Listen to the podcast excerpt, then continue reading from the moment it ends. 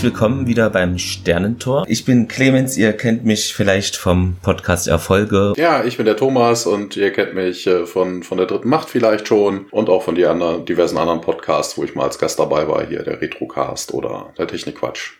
Jo, willkommen. Zuerst würde ich kurz äh, eine kleine News euch auch mit auf den Weg geben. Habt ihr vielleicht auch schon gesehen bei Twitter, Facebook oder Instagram. Also der Oliver, mit dem wir ja auch schon gesprochen hatten über SCG Ego, hat ein kleines, ja, Update rausgebracht, beziehungsweise dass daran gearbeitet wird auf YouTube, dass er da eben so eine einfache ähm, Lippensynchronität bei den Charaktermodell äh, gemacht hat und unter anderem ein Radar, ein Kompass auch für die Navigation, neue Waffen und auch Bautests mit so kleinen Hütten waren das, genau. Das als kleines Update vorweg. Uns hat nämlich geschrieben auf dem Blog ähm, zur Folge Das erste Gebot. Der Uwe Kaspari meint da Richtung Thomas. Äh, deine Aussage zur veganen Ernährung sind leider völliger Quatsch und bestenfalls aus dem Themenbereich gefährliches Halbwissen. Nein, man hat keinen Mangel und muss auch keine Ergänzungsmittel nehmen. Wenn du mehr wissen willst, melde dich, wenn nicht, auch gut. Ja.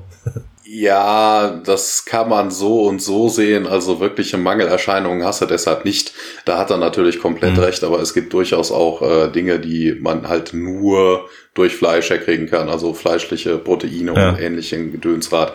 Die sind wichtig für den Körper, aber jetzt nicht so wichtig, dass du eingehst, wenn du es nicht, äh, hast. nicht genau. isst. Na, genauso wie bei, wobei Fisch auch noch so ein Vegetarier könnte, je nachdem, wenn er ein Pesketarier ist, auch Fisch essen. Ne? Da sind ja auch äh, gewisse Öle ja. drin, ne? so Omega-3 oder so, die hast du halt in Fisch wirklich am stärksten vertreten. Ähm, ein Veganer würde so einen Fisch natürlich auch nicht essen. So viel zum Ernährungspodcast.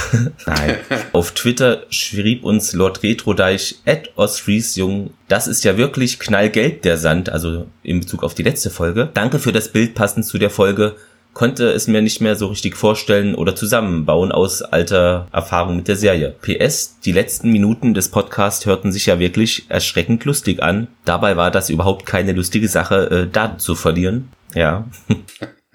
Dann hatten wir noch eine Empfehlung auf Twitter von Reinhard Remfords Carter, der Carter heißt wohl Luke, also der hat uns äh, empfohlen, der Pod, also ist auch Podcaster bei Methodisch Inkorrekt, ist glaube ich ein Wissenschaftspodcast, wenn ich das richtig äh, überblicke. Ja, ich glaube schon, ne? er hat mir auch gefolgt, ja. Und ja, wir haben unsere erste Bewertung auf äh, Apple Podcast, also vielen Dank an die eine Hörerin oder den einen Hörer, der da uns fünf Sterne ja gegeben hat. Facebook der Fabian stehen, meinte, ja, braucht ihr Hilfe der Asgard? Äh, es gab ja Probleme mit der letzten Folge, das habt ihr ja auch mitbekommen. Eike Reimers war überrascht. Es gibt einen Stargate-Podcast, ja, sogar zwei, also Chef von Ten gibt's ja auch. Ja, also Deutsche jedenfalls, ne? Ich hatte die Tage, hatten wir ja auch kurz drüber geschrieben, dass da jemand schon die Leute interviewt hat, die das Stargate-Rollenspiel machen und das sind Englische, also Englische gibt's auch. Ja, ja Englische gibt's mehrere, aber Deutsch ist nicht so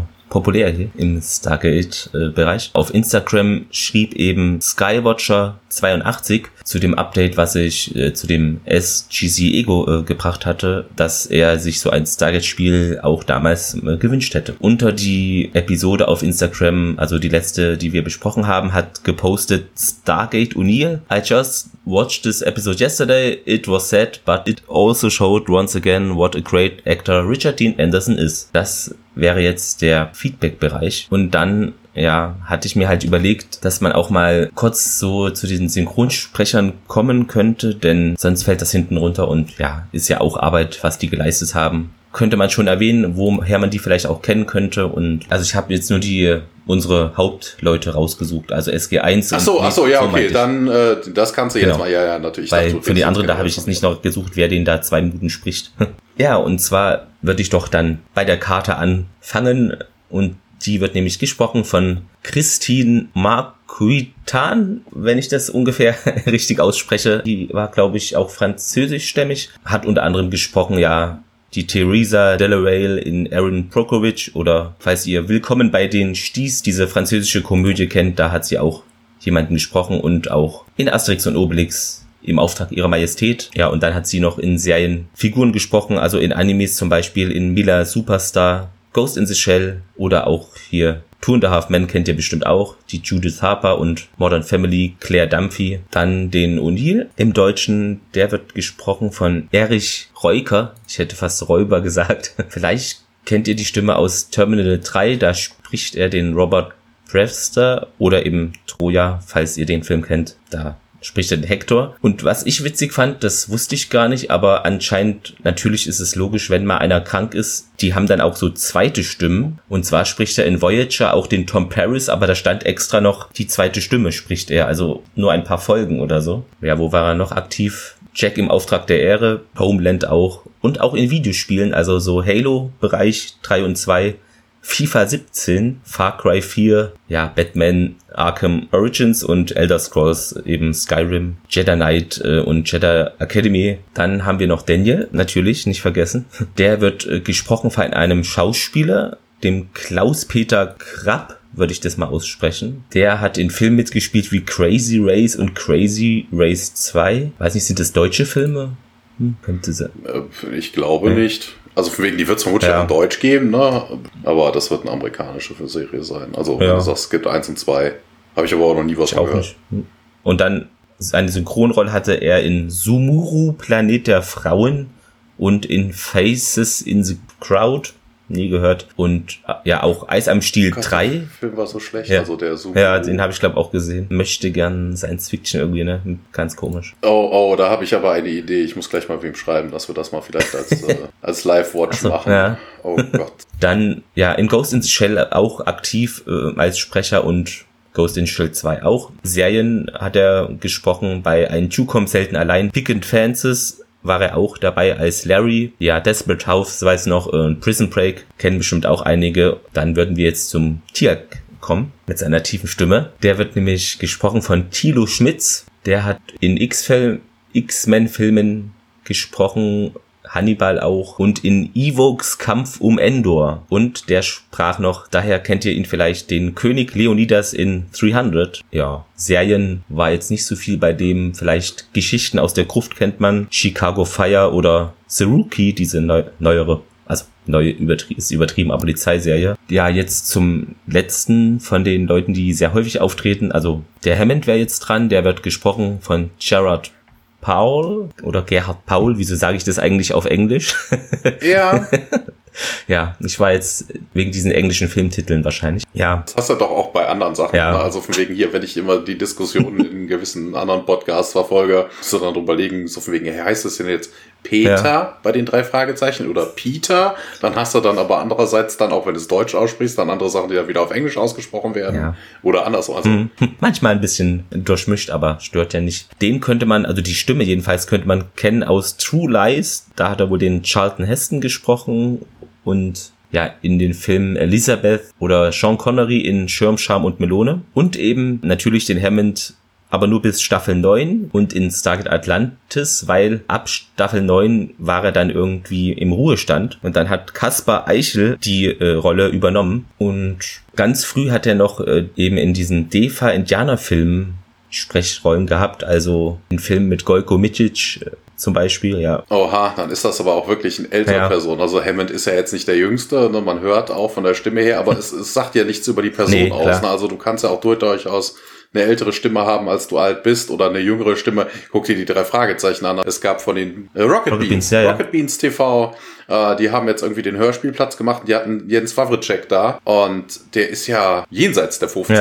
Ja. Aber der klingt immer noch, als wäre er 17, 18, 19, 20. Also ist fantastisch. Ja, das stimmt mit den Stimmen wenn man die hört, kann man nicht äh, unbedingt aufs Alter schließen, wenn man jetzt kein Foto oder so parat hat. Das ist schon richtig. Ja, genau, das wär's nur dazu, dass ihr auch mal da Informationen bekommt. Wer spricht denn hier überhaupt wen? Dann haben wir das nämlich auch mal äh, geschafft. Ja, und dann können wir nämlich auch zur heutigen Folge kommen. Oder gibt es noch andere News, die ich übersehen habe? Nee, also ansonsten fällt mir eigentlich nur ein, dass wir bei einer unserer, was heißt nächsten Folgen, das dauert ja noch ein bisschen, ne? Der Ja, da blinkt's äh, vom, von der dritten Macht hatte sich ja angeboten, er muss unbedingt, was hat er gesagt, über welchen, über welches ähm, schreiben? Warte. Ne, er hatte sich selber ja. eingeladen zu einer Folge. Es ging da wohl um ah, eine, also medizinische oder pseudowissenschaftliche Klischees und Esoterik. Genau. genau. wenn ihr irgendwann The Fifth Race ja. besprecht, würde ich gern dabei sein oder einen medizinischen Kommentar abgeben. Grundverwendung eines in der Esoterik gern verwendeten pseudowissenschaftlichen Klischees. Man kann gespannt sein, also wir wissen da selber nichts Genaues, aber Raphael ist ja vom Fach.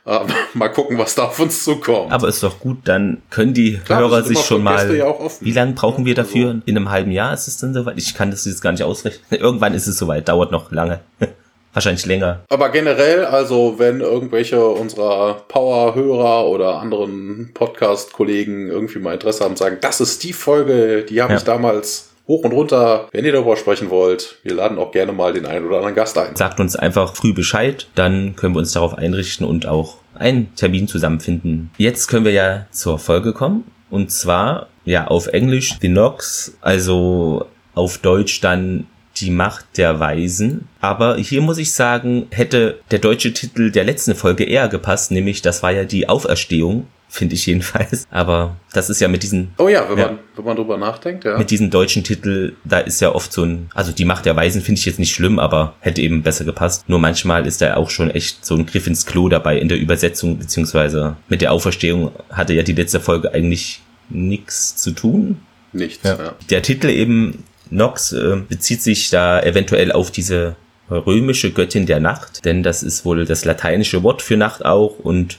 in der griechischen Mythologie wäre es dann die Nyx, falls ich das richtig ausspreche. Ja. C-N-Y-X, ja. Ja, so viel zu diesem Titel erstmal. Die Folge wurde in Deutschland am 17. Februar 1999, kam sie auf RTL 2, 2015, kennt man ja, ähm, wieder developed äh, für, die, für den Fernsehauftritt von Brad Wright und Jonathan Glasner und geschrieben ist das Ganze von Hart Hansen. Ich glaube, der hatte gar nicht so viel schon gemacht, aber da fiel mir wieder das auf mit diesem Outer Limits irgendwie hängt da jeder zweite hier, der was geschrieben hat oder in der Regie sitzt oder Make-up wahrscheinlich auch macht, hat mit Outer Limits zu tun in dieser Serie. Oh, das sind nicht nur die Leute, die geschrieben haben, es sind auch stellenweise die Schauspieler. Ja. Ich habe nämlich hier nämlich in der Folge kommen durchaus auch der ein oder andere vor, der schon mal Outer Limits ah, gemacht ja. hat. Oder andere große ja. Klassiker. Dann hat er noch die Serie Traders, kenne ich gar nicht, da war er wohl Creator und für alle Fälle Amy hat er Sachen geschrieben. Ja, und Creator unter anderem von Bones zur Regie. Da haben wir dieses Mal Charles Coral. War das auch so ein Zeichenprogramm, Coral? Ja, ne? ja Coral Draw. Also das ist die Firma und die hat verschiedene, so. die hat verschiedene Produkte rausgebracht. Ne? Coral Draw, da ist eine ganze, das ist ja eine ganze ja. Suite. Also da gibt's ja. Ich glaube, Coral hat auch ähm, so eine Art Office mal rausgebracht. Davon habe ich aber auch schon ewig nichts mehr gehört. Den könnte man kennen oder den Namen jedenfalls gehört haben denn er hat 19 Mal MacGyver gedreht, also da kennt er bestimmt auch den Richard Dean Anderson her und ganz später noch eine kultige SG1-Episode namens, ja, 1969. Seven Days hat er auch sechs Folgen mal gedreht, falls euch die Serie ja ein Begriff ist. Sagt mir aber auch ja. nichts. Bevor ich es wieder vergesse, zur Quote. Also die letzte Folge, also die Auferstehung hatte ja 2,7 Millionen Zuschauer, was 8,2 Prozent Quote entspricht. Und bei dieser Folge nun, was etwas merkwürdig ist, haben wir zwei Millionen Zuschauer, aber die Quote ist 14,7. Äh, das habe ich nicht ganz äh, verstanden, weil es sind ja eigentlich weniger. zwei Millionen und 2,7. Ja, aber... Hm. Kann auch ein Fehler sein im Star. Vielleicht, ja. vielleicht, vielleicht war das der Anführer, Anfang des Reichsbürgertums. Die haben sich selber auch in Massen ausgebürgert, deswegen gab es dann weniger richtige Deutsche. Das könnte sein. Oder was ich mir noch gedacht habe, was auch relativ Quatsch ist, aber es haben einfach mehr äh, pro Gerät gesehen, weißt du? Also hast dann so mit fünf Leuten immer zusammen diese Folge gesehen. ja. hm. Aber gut, vielleicht ist da auch einfach nur ein Fehler in der Statistik. Wer weiß. Vielleicht gibt es da ja Leute, die sich damit auskennen und dann uns schreiben können, was da vielleicht der Grund für ist. Das kann ja auch bestimmt logisch erklärt werden. Das war es doch soweit zu Beginn, würde ich sagen. Und dann können wir auch einsteigen in die Folge. Ja, wir sehen den Kontrollraum. Ein Techniker sagt, dass die Vorbereitungen für das Stargate abgeschlossen sind. Und jetzt kommt eine Person, die haben wir schon öfters gesehen. Auf die sind wir aber noch nie eingegangen. Walter Harriman sagt, Chevron 6 gestartet. Und äh, Walter Harriman wird gespielt von Gary Jones und den kennt man heutzutage auch noch. Der hat nämlich zum Beispiel in Sabrina diese Neuauflage. Ah. Also er taucht ja immer wieder am Rande auf. Also ein Major-Charakter ist es halt wirklich nicht, aber er ist halt eigentlich in jeder Folge zu sehen. Na, aber darauf auf ihn eingegangen sind wir bis halt jetzt halt noch ja. nicht. Er hieß ja auch in der letzten Folge noch, wie hieß er da? Harry, nee, Doch, Harryman. genau, das ja. aber Das ist aber der Nachname. Sein Vorname ist Walter. genau, aber wurde nicht mit Vorname erwähnt. Ja. Genau, also das mit dem Walter kennen wir hier an der Stelle eigentlich auch nur durch das Transkript. Das wird vermutlich im Lauf der Serie irgendwo mal erwähnt und dann hat man es dementsprechend einfach hier reinge. Ich war nämlich auch am überlegen, als ich das Transkript geguckt habe, in die in IMDb, so Harryman, wer ist denn Harryman? Ah, Walter Harryman. Ah. Hinter Harryman steht General Hammond äh, und ein Mann in Zivil und äh, die schauen sich an, was da unten im Torraum passiert und Hammond äh, spricht diesen zivil gekleideten Menschen an und äh, ist wohl ein Minister, erzählt, dass hier gleich das Eingangstor geöffnet werden sollte, wobei Eingangstor ja auch irgendwie. ja, fand ich auch komisch, weil sonst sagen die nie sowas, oder? Mit Eingangs- und Tor oder auch. Ja, es ging halt um Gateway, Ja. also Eingangstor ist jetzt, äh, naja. Also ein Gateway ist ja nicht nur ein Eingang, könnte auch ein Ei- Ausgang sein. Also das ist so ein bisschen, naja, egal. Walter gibt bekannt, dass äh, Chef von Team gestartet ist. Wobei immer noch gestartet. Ja, das hebt ist so ab. Geil. es ist, das ist einfach geil. Das löst sich dann vom Style und klatscht an die Genau. Decke. Magnetisch. Ja, dann kann ich dann den, den dritte Macht-Podcast mal rufen. Das ist der Drive-Effekt vom Molkex. Das besprechen wir heute Abend. ja, das äh, Wurmloch geht auf und der Minister ist äh, total überrascht und äh, ja, Hammond freut sich darüber, dass es ihn beeindruckt hätte. Und der Minister bittet dann um Aufklärung, was das denn sein sollte. Wobei das auch irgendwie, äh, der kommt daher und also der ist ja nicht zufällig dahin Nee, gekommen. wahrscheinlich wird er da Geheimpapiere hunderte gelesen haben davor da, und das, dass es sein Interesse weckt oder so, aber er ist, Ja, ja, aber er müsste ja trotzdem wissen, dass es ein Sto Tor Ja, zu den Sternen ist. schon. Wie auch immer. Also eine technische Erklärung wird ihm jetzt vermutlich nicht helfen. Ne? Also was ist eine Ja. Einstein-Rosenbrücke oder ähnliches. Aber er wird ja nicht dahin kommen und plötzlich so, huch, ich bin hier. Ach, was ist das denn? Machen Sie das mal an. Das sieht ja lustig aus. ich glaube, der hat sich einfach äh, vor dem Stargate Center so verlaufen. Das war ein Mann in Anzug und die dachten, ja, okay, den nehmen wir jetzt hier rein. Er Der Minister ist übrigens Terry David Mulligan. Und äh, den, jetzt kommen wir nämlich auch wieder auf äh, etwas, was ich gerade Mhm. erwähnt habe. Er hat in, ähm, also er spielt hier an dieser Stelle, der Name wird nämlich, glaube ich, gar nicht genannt. Das ist der Secretary of Defense, Ja. also der Verteidigungsminister David Swift. Und jetzt kommen wir dazu, der hat in Outer Limits Ah. mitgespielt. Er hat in zwei Folgen Outer Limits mitgespielt. Er hat in einer Marvel-Verfilmung, Okay. er hat in Nick Fury mitgespielt, er war nämlich der Präsident. Und er hat in zwei Folgen Millennium und einer Folge Akte X mitgespielt. also bekannt kam mir das Gesicht irgendwie nicht so vor, aber ja. M- Mir sagte das auch nichts. Also ich habe äh, alle Folgen Akte X auch, gesehen. Millennium habe ich nie geguckt. Also Nick Fury habe ich geguckt. Ich habe auch alle Folgen Outer Limits gesehen. Aber gesagt hat mir das auch nichts. Aber wie gesagt, scheint relativ bekannt zu sein, wenn er in allen möglichen Ja. Filmen und auch wirklich großartigen Serien mitgespielt hat. Das war ja jetzt wirklich nur ein Auszug, Klar. also Dinge, die man kennt, ne? Millennium Akte X. Und man dreht sich auf jeden Fall um, weil Sam und Jack reinkommen. Carter erklärt dann dem Minister, was das denn sein soll. Ein fiktiver Horizont eines künstlich hergestellten Durchgangs durch unsere Raumzeit zu einem Punkt, der viele, vielleicht hunderte von Lichtjahren entfernt ist. Im Englischen sagt sie aber gar nicht viele, sondern tens. Tens, maybe hundreds of light years. Aber es ist ja äh, ungefähr, ja. Ne? Der Minister schaut äh, zu Sam und dann zum Tor und sagt, aha, Walter Harriman gibt dann an, dass die SG-5 zu einer Standardaufklärungspatrouille bereit sei und das Map fährt dann die Rampe hoch und der Minister fragt dann, wohin es wohl gehen würde. Und Hammond kommt dann mit der Planetenbezeichnung P3C 117 um die Ecke. Der Minister fragt, was, äh, was denn dort erwartet wird, und ob man eine Ahnung davon hätte. Und Harriman verneint, beziehungsweise, nee, Quatsch, O'Neill verneint. Ja, Und das wäre der Grund, warum man denn da hingehen würde. Wobei das an dieser Stelle ein bisschen komisch ist. Vielleicht ist das wirklich nur, weil der Minister da ist.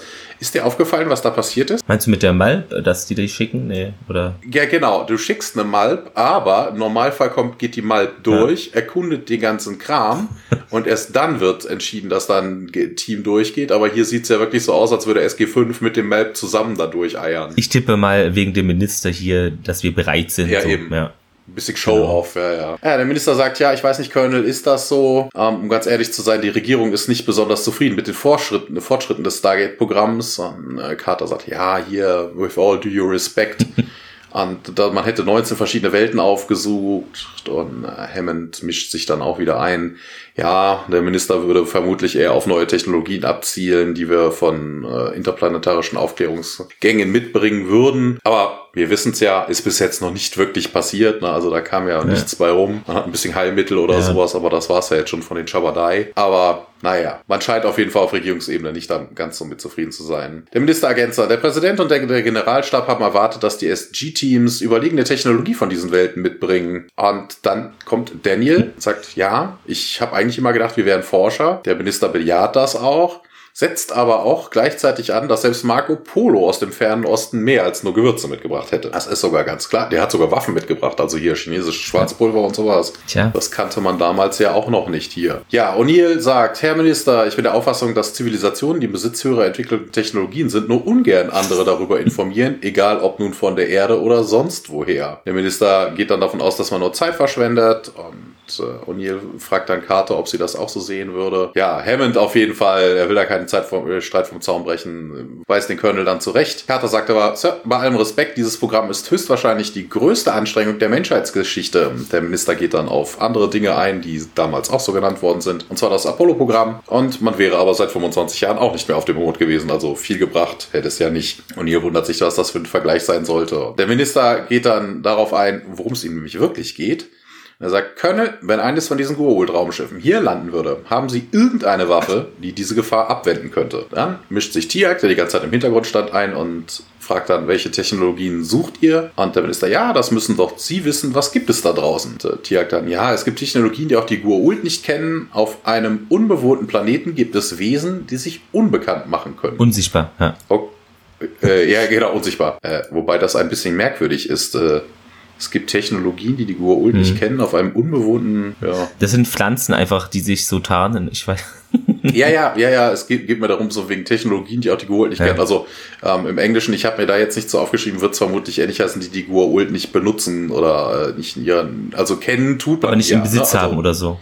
Ja. Genau, man hat sie nicht im Besitz. Der Minister fragt dann unsichtbar wie eine Tarnkappe und hier gesagt korrekt und äh, können erscheinen und verschwinden, dass er so einen Auftrag irgendwann mal gehabt hat, ein Wesen, solches Wesen zu fangen, von Apophis halt. Ja, Apophis hätte zwei Jafar von Tial getötet, weil es denen nicht gelungen sei, dieses Wesen zu fangen. Und Carter sagt dann, jo, das äh, könnten wir aber mal versuchen und O'Neill bejaht das auch, wäre ein sinnvoller Auftrag und dann kommt es zu einem Szenenwechsel. Wobei hier steht Szenenwechsel. Ich glaube, danach kam erstmal das Intro oder kam das vorher? Nee, das kommt später tatsächlich. Aber jetzt wäre auch ein guter Zeitpunkt gewesen. Ah, ja, du okay. hast recht. Na, Szenenwechsel. Ja. Weil diesmal ist ein bisschen mehr Vorgeplänkel in der Folge, das stimmt. Wir gehen nämlich auf diesen Planeten, der jetzt erkundet wird. Ja, ich kann es ja jetzt schon sagen, weil es ist, steht ja schon im englischen Folgentitel. Ne?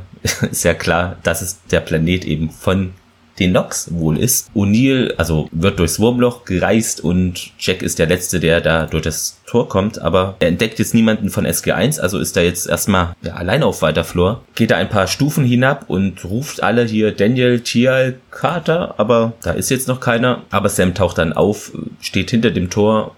Hier sind wir, meint sie, und Jack erschrickt sich ein bisschen. Ja, und wie sieht's aus? Und Carter meint dann, ja, ich bilde mir ein, ich hätte kurz nach meiner Ankunft etwas gesehen. Und Neil dann, als die beiden auf Daniel und Tirk stoßen, ja, Tirk, hast du denn was gesehen? Und der meint, ja, irgendwo da drüben war wohl was. Und Neil dann, ich hoffe nur, die Dinger sind so groß, wie du behauptet hast. In diesen Pfeilen ist genügend Beruhigungsmittel, um eine Rhinoceros zu betäuben. Also die sind jetzt, glaube außer ähm, Tielk haben alle so diese Betäubungsgewehre oder was das ist oder maximal Pistolen dabei in dieser. Ja, ja das ne, Jack hat glaube ich eine Pistole, also Gewehre gibt's da glaube ich nicht, also es sind Betäubungspistolen. Genau. Tielk meint, ja, die sind sehr groß, aber in der Luft extrem wendig. Am besten greift man die an, wenn sie auf der Stelle schweben. Daniel schweben wie ein Kolibri und Tielk ja nur gefährlicher und da dachte ja, ich auch, Englischen, wieso ja. weiß der jetzt, wie ein Kolibri irgendwie fliegt oder schwebt? ja, aber an der Stelle ist es auch sehr lustig. Im Englischen heißt es nämlich nicht nur, nur gefährlicher, ja. sondern äh, Tiak sagt with teeth. Also mit Zähnen. wie ein Kolibri ah, mit Zähnen. Ja, wobei, wir haben ja auch in den letzten Folgen erfahren, Tiak schaut jetzt auch Fernsehen natürlich und vielleicht guckt er dann zum Einschlafen Tierdokus. Das wäre meine Erklärung, ja. Achso, er muss, er muss ja noch nicht mal wissen, was ein ja. Kolibri ist, ne? aber von wegen, er weiß, wobei, er muss es Eigentlich, ja, ne? nur gefährlich, ja. ja. Aber es geht ja um die Zähne. Genau. Das Vieh, was sie suchen, hätte Zähne. Jack geht dann ein Stückchen weiter, aber ja, da ist nur, wie gesagt, das ist eine grüne Wiese und Wälder und dreht sich dann um. Und Neil dann, ja, na schön, da draußen ist nichts, kümmern wir uns um unsere und mitten im Satz hält er an, spricht nicht weiter und hinter den anderen blickt er dann so rum, ja, wo ist denn jetzt das Stargate? Alle merken jetzt, okay, es ist wohl verschwunden. Das ist natürlich äh, ein ungünstiger Start für so eine Mission. Das ist vor allen Dingen total sinnfrei. ja. Na, also wir kommen ja jetzt im Lauf der Folge darauf, warum das Stargate da verschwunden hm. ist, aber warum das dann wirklich, also wir wissen, wer es hat verschwinden lassen. Wir werden das im Lauf der Folge rausfinden. Ja. Warum sie das getan haben, ich habe keine Ahnung. Eigentlich hat Tiag ja gesagt, die Gua'uld gehen davon aus, der Planet sei unbevölkert. Mhm. Also nur tierisches genau, Leben. Ja. Warum man dann so etwas macht und sich damit ja eigentlich verrät, weil so ein Stargate läuft ja nicht nee. einfach weg. Ja, einfach Effekte. Ja. ja, jetzt kommt das Intro und äh, es kommt wieder, also was heißt ein Szenenwechsel? Wir sind immer noch an derselben Stelle, gehen zurück zu der Stelle, wo das Stargate gestanden hat und O'Neill gefällt das Ganze nicht. Äh, Tiag äh, wird dann von Daniel gefragt, ob sowas schon mal passiert sei. Tiag verneint das und äh, man hätte aber auch bei den Gua'uld ein Navigationsgerät, um die Position eines Stargate zu ermitteln. Jo, Daniel fragt dann, haben wir ein Navigationsgerät? Und O'Neill sagt dann, jo, klar, bei unserer Ausrüstung. Wobei ich mich fragen würde, wie, wie denn das funktioniert. Also reagiert das, ist das so ein Geigerzähler oder oder irgendwie so, so ein Metalldetektor, der auf einer Quader re reagiert oder so. Wäre möglich, ja. Ja, aber, aber, was machst du dann auf dem Planeten mit einer Quadermin? Da gibt's ja nichts. Bleibt's einfach stehen. ja. Ja, und ihr sagt, ja, selbstverständlich, aber bei unserer Ausrüstung und äh, Daniel erkennt dann das Offensichtliche und sagt, und äh, ja, die ist dann beim Sterntor. Und das und man würde jetzt den Bereich sorgfältig absuchen. Und zu Sam gewandt sagte dann, sie und Tia gehen in diese Richtung und bleiben in Funkkontakt. Carter bestätigt den Befehl. Er packt dann O'Neill, äh, quatsche Daniel ein und äh, man trennt sich. Das ist aber auch so eine Szene, wo ich mir persönlich denke, die teilen sich. Ja. Also die sind an der Stelle, wo das Stargate stehen mhm. sollte und sagt dann, ihr geht dorthin, ihr geht dorthin. Hey, ich denke, die suchen das Stargate. Weil ja. Daniel und, äh, und äh, O'Neill gehen ja irgendwie auf die offene Wiese hinaus. Also von wegen hinter dem Gate war ja so ein bisschen bewaldet oder so. Die gehen ja in eine völlig andere Richtung. Was erwarten die? Dass das Stargate, wie gesagt, wirklich weggelaufen ist? Es wurde weggebiebt also, vielleicht. ja, dann würde man es aber auch so nicht nee. finden. Also ja. sie laufen auf jeden Fall wild in alle Richtungen auseinander, um das Stargate zu suchen, obwohl sie ja an der Stelle stehen, wo das Stargate hätte sein sollen. Eigentlich. Ja. Also man könnte davon ausgehen, vielleicht ist es unsichtbar oder so, oder da muss man einfach nur ein bisschen rumtasten. Aber nein, sie verteilen sich in alle möglichen Himmelsrichtungen, um das Stargate zu suchen, das scheinbar weggelaufen ist. Ja, man teilt sich auf und äh, Daniel und Jack machen sich äh, auf den Weg am Waldesra äh, Richtung Waldesrand und äh, gucken da, ob das Stargate dahin gelaufen ist. Und Daniel hört dann irgendwann ein merkwürdiges Geräusch und sagt dann zu Jack, pst, pst. Jack kommt dann nach ein paar Schritten dann doch wieder zurück und schaut in dieselbe Richtung. Und äh, ja, Daniel zeigt dann, da wo er das Geräusch gehört hat. Und man sieht dann in der Luft so, ja, so einen typischen Verzerrungseffekt von so, einem, von so einer Tarnkappe, wie man das so aus so ganz alten äh, was heißt ganz alten, so ähnlich wie bei Stargate, äh, Star Trek, wenn sich so ein Klingon Bird of ja. Prey, dieses dieses Verschwommene, wenn die sich enttarnen oder tarnen, verschwommen so diesen Zwischenzustand, ja. genau. Man sieht überhaupt nicht, nicht viel, also man sieht auch das Gerät dahinter noch nicht, aber das ist so wabernde Luft und daher kommt so, so ein Brummen, Summen. Und äh, Daniel sagt dann, ja, er würde aber hoffen, dass es dann auch sichtbar wird, wenn es betäubt wird, sonst würde man es ja nie finden, wovor ich davon ausgehe, dass das ja eher bei einem Tier ja eher ein Trade ist. Mhm. Also von wegen, wobei ja, okay, Tialk hat ja schon gesagt, mit Zähnen. Also entweder ist man gebissen worden und weiß, dass es Zähne hat, oder man hat es schon mal gesehen. Aber so ein Tier macht ja normalerweise durch tierische Instinkte ja eigentlich nichts absichtlich. Also warum sollte es an und ausgehen? Also mhm. wenn ich ein unsichtbares Tier habe, würde ich davon ausgehen, dass das immer unsichtbar ist. Würde man denken, ja. Na, also, okay, es gibt ja zwar Tiere, die sich dem Untergrund anpassen, aber das ist ja wirklich. Ja, das ist ja was ich bewege anderes. mich ja. irgendwo rüber, das ist Mimikry oder ja. sowas. Ja, okay, es gibt Tiere, die sich totstellen, ne, damit sie ja, dem Feind entgehen, aber hm. Jack legt auf jeden Fall zum Schuss an, aber dann durchdringt ein Laserstrahl die Luft. Sieht eher aus wie, also steht hier so, hm, es äh, sieht eher aus, als hätte jemand genau, eine ja. abgefeuert. Genau, sieht aus wie eine Stabwaffe. Und das Tier ist dann auch weg. Und Neil wundert sich äh, und ruft dann Tiak über Funk an. Tiak, was machst du da? Und Tiak verneint aber, das wäre nicht er gewesen. Und man sieht dann plötzlich die Ursache des Übels und äh, man ist ein bisschen erhöht. Unten sieht man einen kleinen Weg und da sind ein paar Jafar in Begleitung ihres Anführers, der eine goldene Rüstung trägt und Befehle von sich gibt. Und ja, es ist Apophis. Und dann kommt es auch zu seinem Szenenwechsel. Wir sind jetzt in diesem Wald. SG1 hat sich da jetzt versammelt und Tiak fragt nochmal hier, bist du sicher, dass es äh, Apophis ist? Und O'Neill äh, bestätigt das. Daniel meint, ja, was machen wir denn jetzt? Irgendwas müssen wir tun. Aber O'Neill meint eigentlich, na, das ist jetzt eigentlich gar nicht die Aufgabe dieser Mission hier. Daniel, ja, ach, vergessen Sie die Mission. er ist der Einzige, der weiß, wo Charé und Skaara stecken. Wahrscheinlich bietet sich uns nie wieder so eine Gelegenheit. Bleibt da beharrlich. Und Unil dann zu Tialk, ja, mit was für einer Eskorte wird er denn unterwegs sein? Tialk meinte ja zwei, vielleicht drei von seinen persönlichen Jafar-Wachen. Und im Deutschen sagen die hier immer noch Jaffa-Wachen und es klingt immer so schlimm. Ja. Vor allen Dingen sehr witzig, sie haben sie ja gesehen. Ja.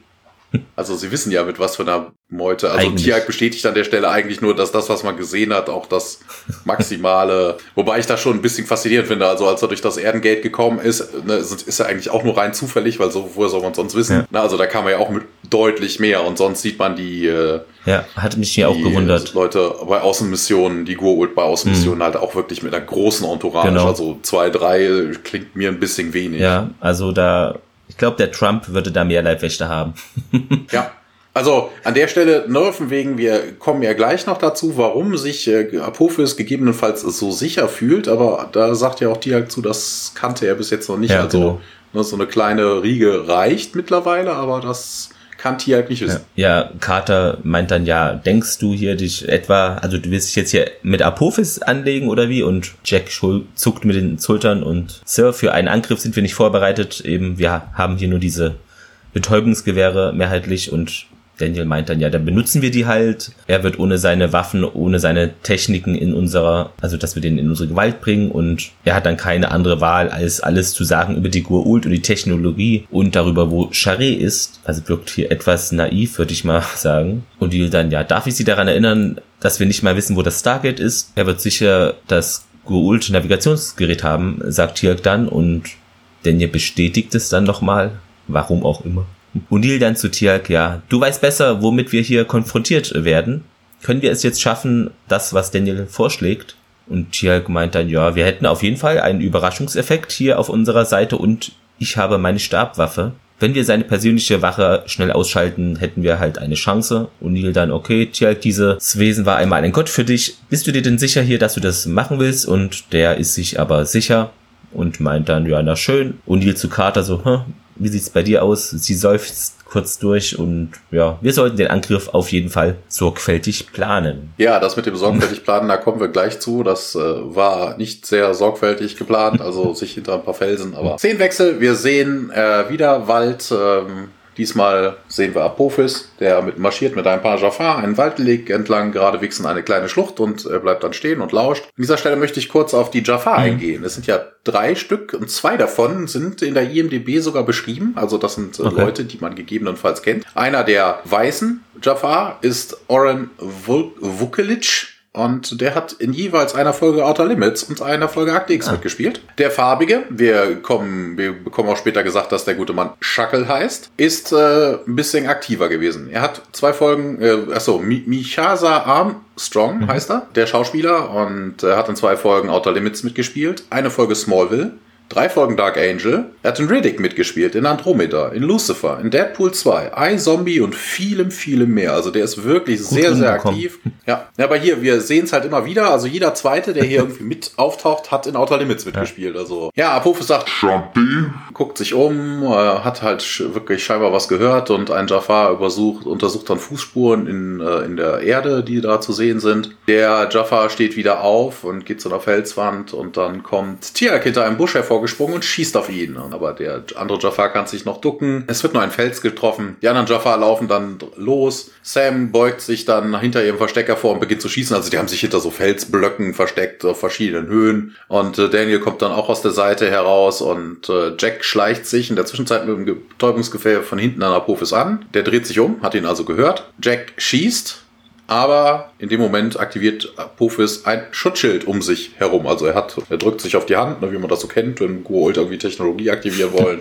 haben die ja meistens den Auslöser an der Hand. Und dann haben wir so eine Art persönliches Schutzschild, so wie bei Dune. Ja. Ne, also wo die in diesen Nahkampfübungen sind, haben die ja so ein Personal Shield und äh, es sieht so ein bisschen ähnlich aus. Und Apophis lächelt halt ihn wirklich nur doof an. Und an der Szene übrigens wieder, wieder faszinierend, also weder die Jafar noch ein SG-Team, man hat irgendwelche Zielerfahrungen, also was das immer das für Krieger sind, das ist so wie so in so alten, schlechten 80er Jahre Film, weißt du, wurde so Millionen von Schuss verballert und niemand wird getroffen, war in dieser Szene auch, also man ballert wild um sich und keiner trifft irgendwen, in der Szene jedenfalls. Apophis sagt dann, Kree, weil ich das auch immer geil fand, Kree, Das mhm. ist ja, heißen die, heißen die Typen bei Marvel nicht auch so? Cree? Möglich, da kenne ich mich gar nicht aus.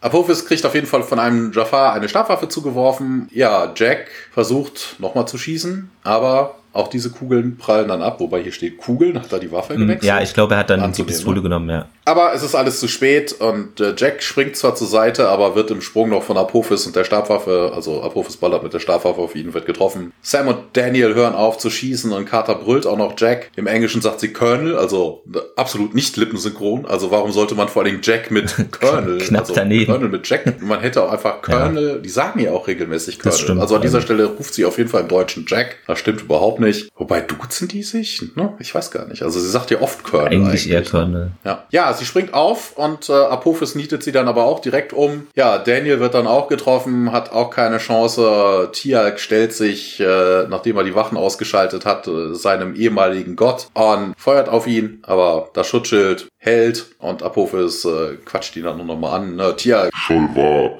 Also das ist das erste Mal auch, dass wir das hören. Ja dieses Scholvar, das ist so Verräter, gibt es, ist vermutlich ein eigenes Wort. Also Scholvar ist der Verräter, Jafar, Scholvar heißt ja dann der verräterische Jafar vermutlich. So ähnlich wird es sein. Na, also es muss, es muss kein fester Begriff sein, weil ich glaube nicht, dass Tialk vorher, also dass es vor Tialk irgendwelche Jafar gab, die sich gegen ihre Herren losgewettet haben. Also es wird kein ja, feststehenden, feststehenden Begriff. Also man hat halt ein Adjektiv, das eine ist halt Jafar und das andere ist ein Adjektiv. Und Tialk stellt sich äh, mit seiner Stabwaffe vor ihm hin, also er hat die Ne, so wie Gandalf neben sich, so mehr so zum Abstützen. Er guckt über seine reglosen Teamkameraden, die, da steigt auch noch ähm, Qualm aus deren Wunden auf. Tiak sagt dann, Tal Shakamel, ich will als freies Wesen sterben. Vor allen Dingen, ich weiß nicht, wie die aus einem Drei-Wort-Satz hm. also er sagt Tal Shakamel ja. im Englischen und dann kommt I die free. Und im Deutschen kommen eins, zwei, drei, vier, fünf, sechs hm. Worte daraus. Ich will als freies Wesen sterben. I Die Free. Hätte auch gereicht. Ja, aber das hätte, ja, ich weiß halt nicht, wie man das lippensynchron macht. Also haben die, haben die einfach das ganze Ding nochmal in, in eine Loop reingehangen da irgendwie, sodass das aussieht, dass er ein bisschen länger quatscht? Ich habe keine Ahnung. Ne? Also ich will als freies, das wäre es ja. eigentlich schon. I die free, das könnte noch halbwegs passen, aber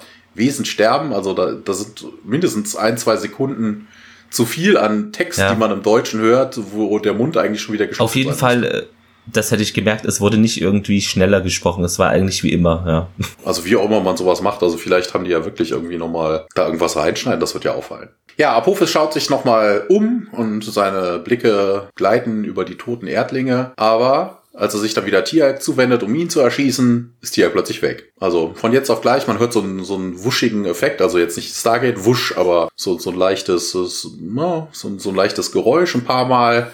Und als Apophis sich dann weiter umguckt, sind auch die Mitglieder von SG1 verschwunden. Und dann kommt es zu einem Szenenwechsel. Ja, wir sind wohl in einem Dorf.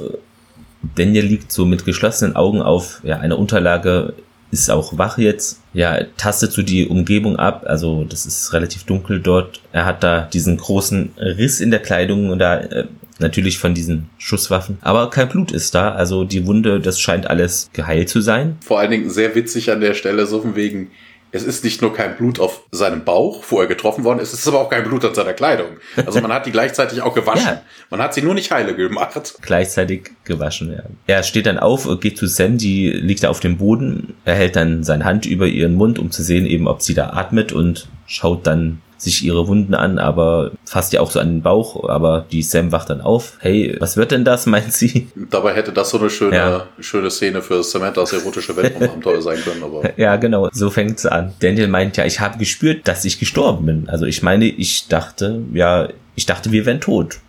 Waren wir denn nicht tot? Carter sieht sich dann auch etwas verwundert um, ja, doch. Und Daniel, ja. Aber interessant Interessant. Also wie merkt man denn, dass man tot ist? Also in dem Moment merkt man erstmal, oh, ich bin getroffen. Ja.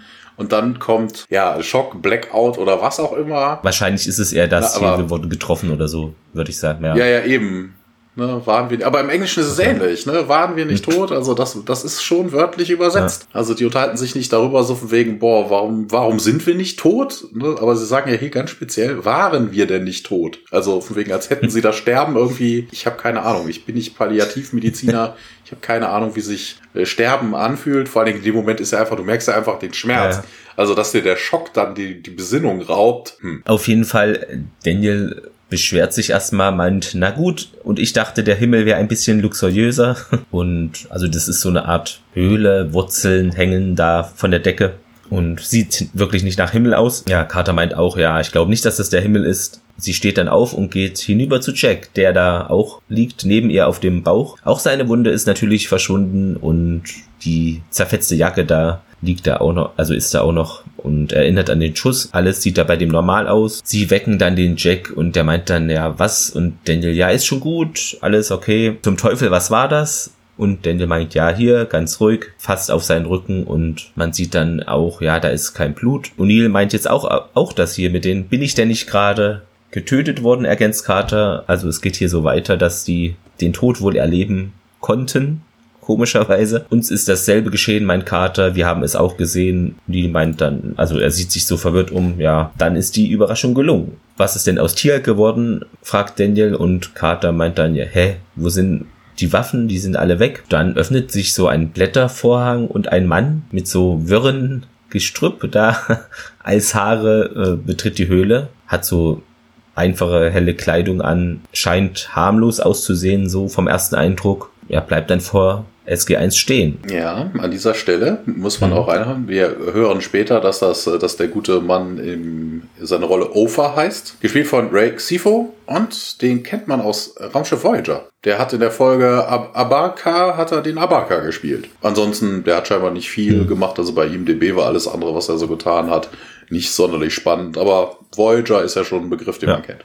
Daniel will ihn so begrüßen, so ah, Hallo. Der Mann sieht zur Seite, als dann noch eine junge Frau neben ihm auftaucht, hat auch so eine sehr wirre Frisur und auch die ja, Kleidung ist so. Die Frau ist Frida Betrani, hat in Millennium mitgespielt, war irgend so ein, so ein Art-Teacher in zwei Folgen. Okay. Ansonsten hat die auch nicht ah, viel ja. gemacht. Also ich ja. glaube, da waren fünf Beiträge bei IMDB und bis auf Millennium kannte man da nichts von. Sind halt nicht immer die sehr bekannten, klar. Ja, und Daniel stellt sich vor, Hi, ich bin Daniel Jackson, das ist Captain Carter und das ist O'Neill stellt sich selber vor. Colonel Jack O'Neill, SG1. Äh, tut mir leid, wenn wir hier so reingeplatzt sind, aber wir waren tot.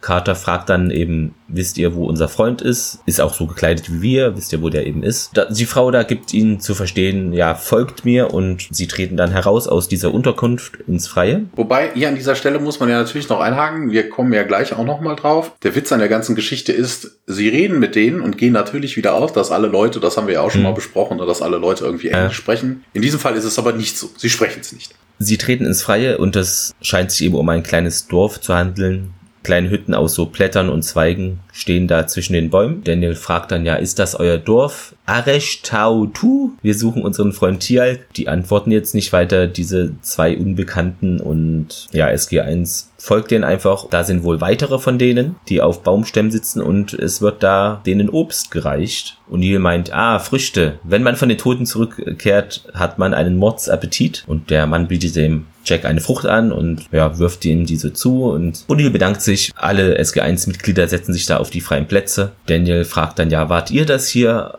Reibt sich so auf den Bauch.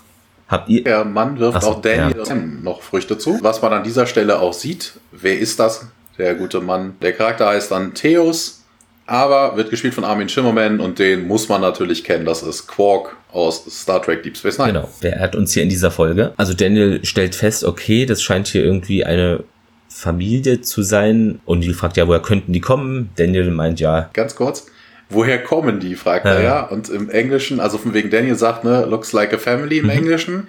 Ähm, das ist ja völlig in ja. Ordnung. Aber O'Neill, woher kommen die? Wie, woher kommen die? Also, du siehst hier ein nee. Dorf, woher soll die wohl kommen? Im Englischen sagt er nämlich auch auf what? Also es geht darum nicht von wegen, woher die kommen, sondern was das für eine Familie sei. Ja. Weil das ja offensichtlich also sie, sie sehen Menschen ähnlich aus, ne? aber ob das Menschen sind, weiß der äh, O'Neill nicht. Und dementsprechend fragt er halt auf what. Also es geht nicht darum, wo die herkommen, sondern was, sie sind, was ist das für eine Art ja. von. Ja. ja, ist irgendwie komisch formuliert hier. Ja, und Neil meint, okay, ja, dann würden wir die jetzt mal bitten, hier unsere Waffen äh, zurückzugeben. Dann ist so ein kleiner Junge, sieben oder acht Jahre alt, steht auf und bleibt dann vor Jack stehen. Und Neil dann, hey, hallo, hör mir zu hier. Diese Dinger, die ihr bei uns gefunden habt, die Dinger hier, die ihr uns weggenommen habt, diese Monster-Dinger, also er fuchtelt dann so mit seinen Händen herum. Die sind sehr gefährlich. Der Junge verschwindet dann, als schließlich, schließlich Tiak dann auch hinzukommt aus dem Wald. Alle freuen sich und stehen auf. Odile meint, ja, Tialk, Gott sei Dank. Der kleine Junge nimmt Tialk an die Hand und führt sie dann zu SG1 hinüber. Ja, kannst du uns denn hier erklären, was vor sich geht? fragt O'Neill und Tialk verneint das. Was ist mit Apophis? Weißt du, wo er sich aufhält? Tialk, ja, keine Ahnung. Und ja, kannst du denn sagen hier, wie weit wir vom Stargate so entfernt sind? Und die beiden werden neugierig und von den anderen Nox auch beobachtet. Tialk meint ja, ich glaube, wir, ja, jetzt geht der kleine Junge dann aber zu Sam und direkt vor ihr bleibt er stehen und deutet dann auf sich und ja,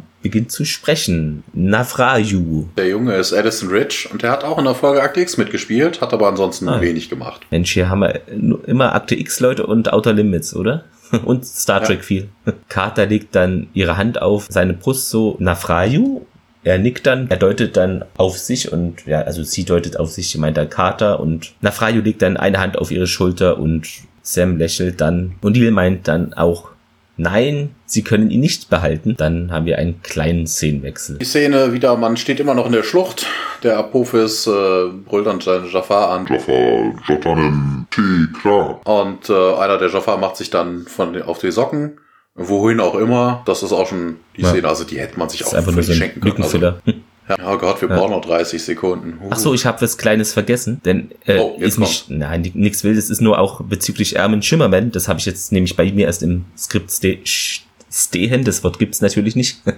Äh, und zwar hatte ich gelesen bei Star Trek der Aufstand, ich weiß gerade nicht, wie hieß der im Englischen, Weiß äh, ja, aber da hat der Armin Schimmerman Insurrection. Ah, ja, okay. Da hat er nämlich wohl auch äh, mitgespielt, aber Scene deleted, also die Szene wurde irgendwie gelöscht. Ich weiß gar nicht warum, aber wollte ich nicht unerwähnt lassen. Fand ich irgendwie interessanten Fakt einfach. Ja. Aber denn auch als Quark oder? Ich glaube schon, ja. Also ich glaube, der stand Quark. Okay. Aber warum die gelöscht wurde, hm, vielleicht keine Ahnung. Ja, Lückenfüller ja. halt, ne? Das was fliegt ja dann gerne mal raus. Naja, wir sind auf jeden Fall wieder im Dorf der Nox nach dem kurzen Exkurs zur Apophis. Ähm, es wird ganz, ganz leckerer Brei in einen Becher gefüllt, also hm, Lamdam, Schleim. Vielleicht schmeckt's ja wie Hühnchen, wie immer.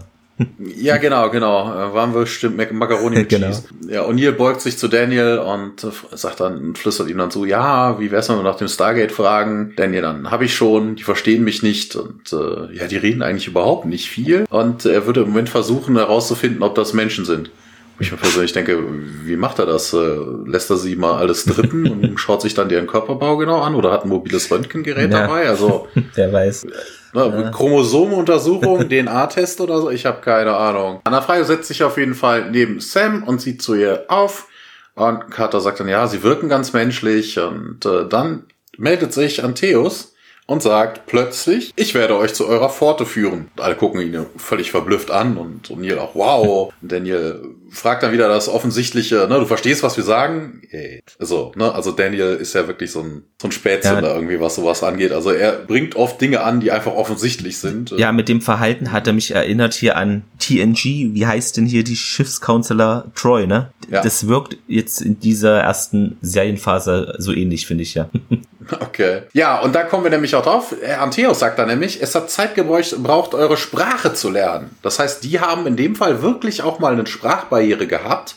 Nicht so wie ja. sonst üblich. Man trifft auf äh, Volk XY noch nie gesehen und alle sprechen dasselbe. Antheus hat auf jeden Fall die Sprache gelernt und äh, Carter ist begeistert äh, und sagt dann auch, äh, ihr lernt ziemlich schnell und Antheus geht da aber überhaupt nicht drauf ein und ergänzt dann, eure Waffen sind fort. O'Neill, fort wohin? Carter dann, ihr wisst von unserem Feind und äh, O'Neill dann nochmal die bösen Wesen, die uns verfolgen. Wobei, verfolgt wurden die ja nicht, ne? Also. Eigentlich nicht.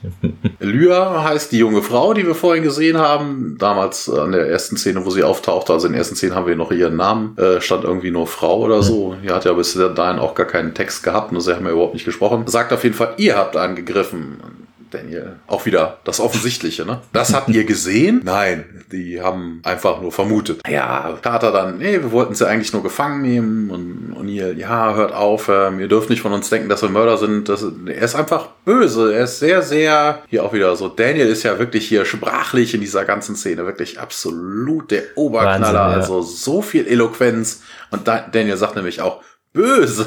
Und hier nimmt das auch nochmal auf. Ja. Böse. Wir wollten ihn nur in unsere Welt mitnehmen, mit ihm reden. Über all die gemeinen Bösen, Daniel. Bösen. Und dann hier wieder bösen Dinge. Das ist echt glaub, unglaublich schlecht, dieser Der hält ja echt alle für bekloppt da. Oh Mann, ja, vor allem Daniel. Ja. Also, das ist so, das ist wirklich so, so zurückgeblieben, irgendwie sowas, ne? Das ist so, als würde so ein Papagei, der irgendwas nachplappert. Man will eigentlich irgendwie Input haben Ja. und der plappert irgendwie immer nur nach, was, was O'Neill sagt. So ein Wort. Das ist irgendwie wie Trump. Etwas, ja. Ne? So ein Schlagwort und ja. Böse Feinde. Uh. Ja, ja, genau. Oh Gott, dafür muss ich, ich muss dir gleich nochmal ein Video dazu schicken, das habe ich bei Twitter gesehen. Ich habe so wegge mich weggelacht. Bösen Dinge, die er tut. Wir hatten keine Ahnung von der Geschichte mit dem Kraftfeld. ähm. Und hier sagt Tiag auch, ne, das wäre etwas völlig Neuartiges, wenn, Ja. wenn ich geahnt hätte. Also von wegen mit dem Kraftfeld. Tiag gibt selber zu, er wusste es nicht. Mit dem Kraftfeld wäre klar, okay, er braucht nur zwei, drei Leute, die ein bisschen Hiwi-Arbeiten für ihn machen, aber wirklich einen Schutz braucht er nicht. Warum auch immer Tiag auf die Idee kam, ein Gua'uld braucht so wenig Schutz. Obwohl er das nicht kannte. Na egal. O'Neill hebt seine Hand und sagt schon gut, wir leben ja noch dank eurer Hilfe. Antheos geht überhaupt nicht darauf wirklich so ein, was man bisher so gesagt hat und wiederholt eigentlich nochmal das von eben.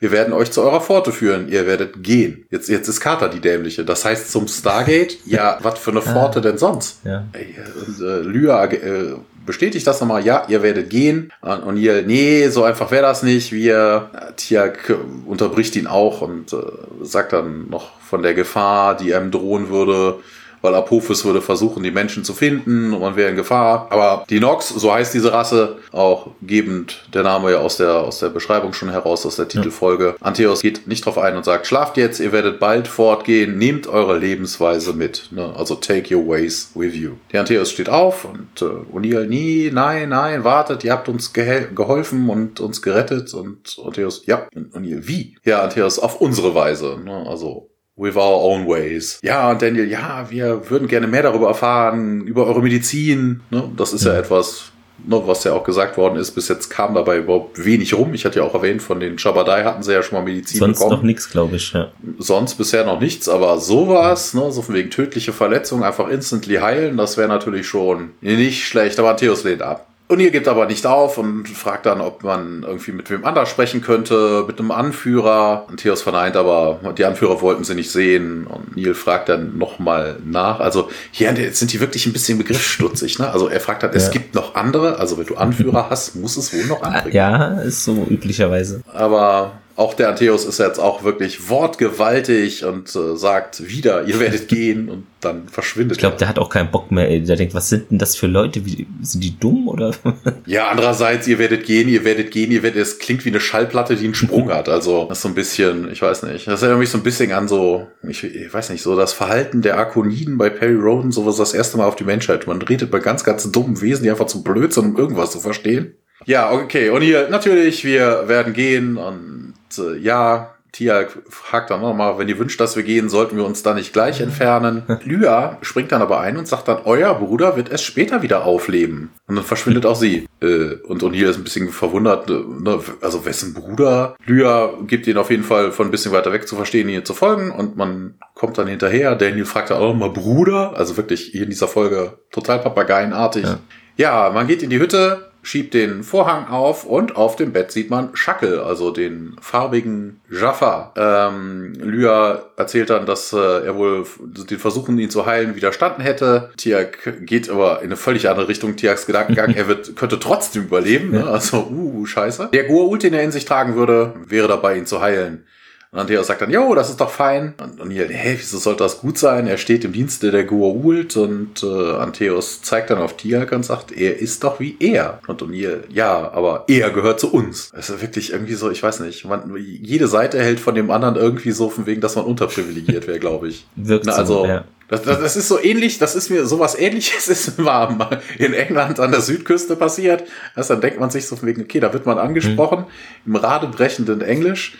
Weißt du, und jeder geht vom anderen aus, dass er Englisch sprechen müsste, würde oder Ja. ja. so von wegen, man unterhält sich ein paar Worte auf Englisch. Also ich wurde da gefragt, wo es denn hingeht. Ähm, also in welche Richtung, so Wegbeschreibung mäßig. So von ich habe gut Englisch gesprochen, die Person gut Englisch gesprochen.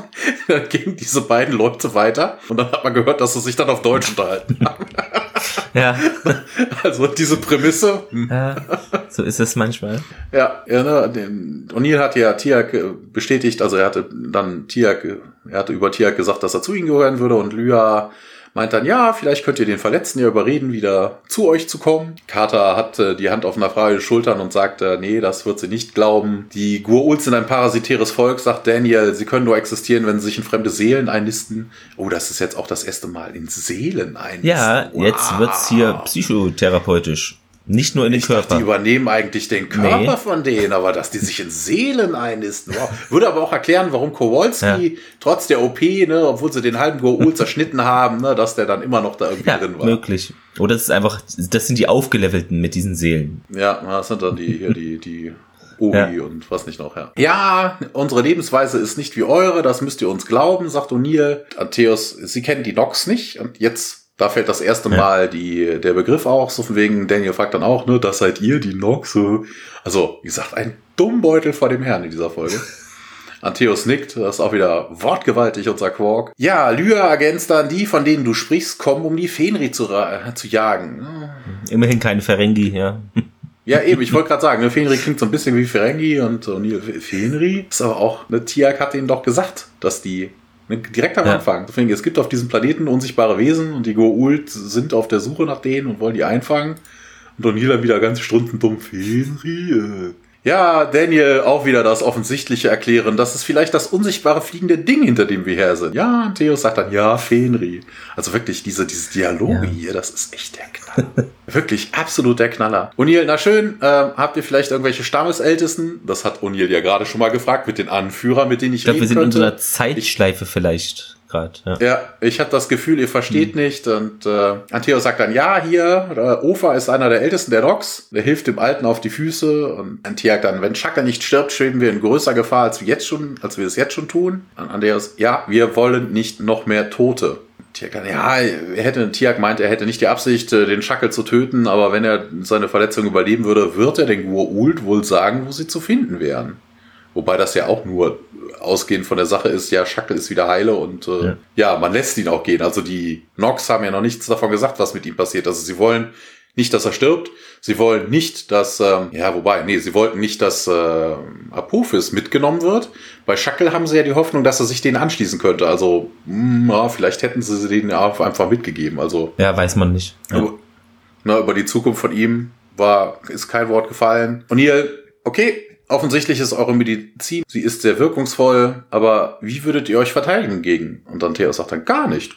Ja, das ist so Jesus-mäßig. Ne? Die rechte Wange, die linke Wange. Und Carter dann, ja, ihr könnt euch helfen als Dank dafür, was ihr für uns getan habt. Und Antheus dann wieder, die Schallplatte hängt schon wieder, ihr müsst gehen. Ja, und ihr, nee, ähm, gut, äh, können wir da kurz drüber einander, miteinander reden, entschuldigt uns. Und äh, im Englischen sagt er das überhaupt nicht. Ja. Also er sagt nicht, von wegen könnten wir kurz miteinander reden, da steht dann, go over here for a bit. Hm. Ne, also können Ja. wir uns hier mal irgendwie zurückziehen. Also vor allem im Deutschen klingt es so, als würde er die Nox um Erlaubnis bitten, das zu tun. Und im Englischen wendet er sich eher ans Team. Ja. Kommt hier, wir sondern uns gerade mal ein bisschen ab. Ne? Und erst der zweite Part entschuldigt uns, geht an die Nox. Die SGI stellt sich dann ein bisschen Absatz hin und man spricht dann unter sich. O'Neill fragt, ob Tiag diesen Schackel kennen würde. Apophis, äh, Quatsch, Apophis sage ich schon. Tiag bejaht das. Das wäre wohl unter seinem Kommando der Leibwache bei Apophis in seinem, in seinem Abteilung drin gewesen. Carter, ja, man könnte hier nicht einfach verschwinden. Wenn wir Apophis nicht angegriffen hätten, wäre er ja nicht hier, was ja Quatsch ist. ja, das ist echt Quatsch. War ja vor denen Ja. da. Heißt aber im Englischen genauso. Also ist kein Übersetzungsfehler, ist einfach nur Quatsch.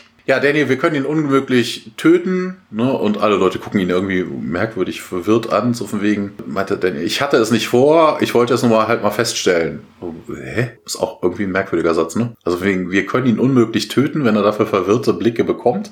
Heißt das ja von wegen Daniel, man hat ihn so verstanden, als würde Daniel ihn nicht töten wollen. Er hat es nicht vor, aber er wollte es nur mal feststellen. Hä? Ja, du kennst ihn doch. Also er will einfach, Hauptsache er redet irgendwas. Der Inhalt ist bei ihm nicht so wichtig. Hm, Naja. Für ihn. Sinnentleert, sinnentleert. Vielleicht ist das auch Reichsbürger oder sowas. Ähm, ja, O'Neill, alles klar, wir nehmen Shackle mit. Ähm, er ist nicht ganz so gut wie Apophis, aber wir können ihn nicht hier lassen. Ja, ist er eigentlich auch, ne? Wegen erlauben die Nox das? Also, hm. Ja, er äh, erkennt aber das Problem, dass Apophis wohl verhindern würde, dass sie diese Welt verlassen und Jack hätte ihn herausgefordert und ich habe ihn verraten und selbst wenn wir das Stargate finden würden, wäre es schwierig, diese Welt zu verlassen. Ich denke, das ist auch hä? Quatsch. Also vor allen Dingen, Jack hat Apophis herausgefordert, Apophis hat ihn dafür ja. getötet. Also das zum einen, hey, wann findet das Stargate? Wählt und geht. Ja, ganz schnell, ohne also, irgendwie da noch was, rumzulungern, aber... Also das Stargate finden ist ja genau. eher das Problem. Ne? Also vermutlich musst du dir dann das Lasso rausholen und dann das Stargate einfangen, was da irgendwie durch den Wald galoppiert. Ja. Aber oh, wir schauen mal, wie es weitergeht. Carter sagt dann, dann stehen wir wieder am Anfang, wir können Schackel nicht hier lassen und wir bringen ihn nicht zum Stargate, ohne Apophis zu begegnen. Und ja, okay, ne, wenn Apophis wirklich am Gate stehen würde. Ja, aber es ist ja unsichtbar, also, ach, das, ja macht nicht so viel. Ja, ja also sie stellen ja auch nur Vermutungen mhm. an. Also Apophis könnte genauso gut äh, irgendwie suchen und gucken, wo sie hin sind, weil er weiß ja jetzt, man hat sich ja irgendwie verraten durch die Aktion, also dass es da irgendwas gibt oder dass die Terraner mehr Technologie haben. Ich weiß nicht, ob einem dann nicht irgendwie der Arsch auf Grundeis geht. Also man kommt auf diese Welt, äh, sucht was Unsichtbares, unsichtbare Technologie und findet dann raus, okay, die Menschen, denen man hier begegnet, die haben das oder haben Unterstützung von den Leuten, die unsichtbar sind. Hm, ich weiß nicht, ob ich dann unbedingt am Gate warten ja. würde, sondern eher mich auf die Suche nach dieser Technologie. Ich weiß es nicht. Am besten finde ich ja Apophis Tarnkleidung im Wald einfach goldene Rüstung. Ja, der muss sich nicht tarnen, der hat ja sein Schutzschild. Ja, aber also man kann ihn nicht übersehen eigentlich. ja, ja, und ihr bestätigt dann, wir versuchen noch ein bisschen mehr über die Nox herauszufinden. Immerhin sind sie der Grund für unsere Mission. Eigentlich ja nee. nicht, ne? Also man sucht ja eigentlich dieses Tier. Ja. Die Nox sind der Grund für die Mission, das weiß man aber erst später. Aber an für sich sucht man ja aktuell nach diesem Tier. Ja. Und Antiak äh, sagt er dann, und bis dahin solltest du mal nach deinem Freund sehen, egal was wir vorhaben, er wird keine besonders gute Laune haben, wenn er aufwacht. Klar, was ich meine? Und dann kommt es auch schon zu einem Szenenwechsel. Ja, wir sind in dem Wald, also beziehungsweise in einer Schlucht dort. Der Jafar kommt da zu Apophis zurückgelaufen und meint ja, Apophis Gre, Schaltak. Apophis dann, ja. Tiak stand vor mir und sollte den Preis für sein Verrat bezahlen. Sein Leben lag in meiner Hand. Der Jafar meint dann, ja, wir haben überall gesucht und Apophis. Wo sind die anderen? Wo ist Chuckle? Sie waren tot, sie können nicht einfach verschwinden. Es sei denn, die Kreaturen haben ihm geholfen. Ja, hier muss ich kurz einhaken. Im Englischen heißt der Satz nämlich anders. Da heißt, unless they have learned the power of the beast. Also er weiß nicht, also in dem Fall heißt es ja von wegen, es sei denn die Kreaturen. Also welche Kreaturen? Diese unsichtbaren Kreaturen? Also bitte, come on, das sind Tiere. Was soll die mit denen gemacht haben? Das sind keine Zerg-Overlords, die dann irgendwie mal Sachen einladen oder sowas. Selbst die Zerg haben ja irgendwie ein Bewusstsein. Also es geht halt wirklich, ne, von wegen, er hat Apophis hat an dieser Stelle Angst, dass die Menschen herausgefunden haben, was es mit dieser Tarnfähigkeit, Tarntechnologie auf oder was hat, auch immer ja. das sein könnte, auf sich hat. Also darum geht's ihm. Also er geht nicht davon aus, dass irgendwelche Kreaturen ihm geholfen haben. Die sind auch nicht auf der Suche nach irgendwelchen Kreaturen außer diesem Fliegenkram. Er hat halt Bedenken, dass die Menschen halt diese Tarntechnologie für sich nutzbar machen, gemacht haben. Dann haben wir schon einen Szenenwechsel. Wir sind in dieser Hütte, wo dieser Shuttle eben ist. Pirk steht neben seinem Bett und die Lyra kommt dann rein und ein paar Kräuter wirft sie auf den. Muss er denn wirklich gefesselt sein, fragt sie und Tjalk meint ja, wenn nicht, wird er fliehen, wenn er erwacht. Aber sie äh, fügt dann hinzu, ja, er betrügt dich, denn er sei bereits wach und verschwindet dann. Tjalk meint dann, ja, hast du darauf gewartet, dass ich dir den Rücken kehre, äh, zukehre, Schacke? Der hat immer noch geschlossene Augen und antwortet, ja, wie du es mich gelehrt hast. Bist du gekommen, um mich zu töten? Chirk, ich biete dir die Gelegenheit, äh, dich mir anzuschließen. Die Gua'uld sind keine Götter. Schacke sieht ihn nun an, ja, Lügen. Chirk dann weiter, diese Menschen stammen von der ersten Welt der Tauri. Schackel dann, ah, das kannst du dir sparen. Ich werde schlafen, träumen von der Belohnung, die ich erhalten werde, wenn ich Apophis deinen Kopf bringe. Tiag dann weiter, ja, Apophis Herrschaft wird bald enden. Dann werde ich auf unseren Planeten zurückkehren und allen Jafar die Freiheit schenken. Es ist ein Jammer, dass du das nicht erleben wirst. Denn wenn du es nicht schaffst, mich zu töten, wirst du in den Tod gehen. Ja, aber warum? Weiß ich nicht. Also droht ihm jetzt, hey, ja. hier, entweder du schließt dich uns an oder ich mach dich kalt? Also wirkt so. Also im Englischen heißt es ja. ähnlich. Also es ist kein Übersetzungsklimbim, aber ich, ich weiß nicht, was er einem damit sagen möchte. Oder vielleicht äh, meint er das so im übertragenen Sinn, okay, wenn ich ja die Abrufesherrschaft da alles beendet habe und du gehörst dazu, dann wirst du natürlich dann auch sterben. Kann auch so gemeint sein. Ja, aber, das aber, ja. das endet dann ja schon im Genozid. Also die ja. Jafar sind ja eigentlich auch eine Sklavenrasse, ne, die einfach nur dienen, weil sie dahin irgendwie erzogen worden sind, also gebrainwashed sind oder Angst haben oder ähnliches. Bisschen ungenau hier. Das würde für Tia keinen Sinn machen. Also Leute, die genau derselben, mindestens mal geistigen Gefangenschaft wie er früher gelebt haben, dass er die einfach mal alle umbringen sollte. Also merkwürdig. Wir haben auf jeden Fall wieder einen Szenenwechsel. Wir kommen wieder ins Dorf der Nox und Daniel bastelt an einem Pfeil. Er würde halt auch nicht verstehen, was das für einen Sinn machen würde. Und ähm, O'Neill, ja, wenn wir Apophis nochmal begegnen, werden wir bewaffnet sein. Also bewaffnet heißt es hier sogar im Transkript, also bewaffnet sein. Ja, ja und Daniel wundert sich aber, was die Pfeil und Bogen gegen diese Feuerkraft ausrichten sollen. Und O'Neill, genau diese Frage soll er sich stellen. Äh, okay. Also Apophis soll sich die Frage stellen, was das denn soll? Ja. Meinst du, der ist dann so verwirrt und setzt sich hin und grübelt dann erstmal eine Runde? Was ist denn das? Kein Holzwaffen?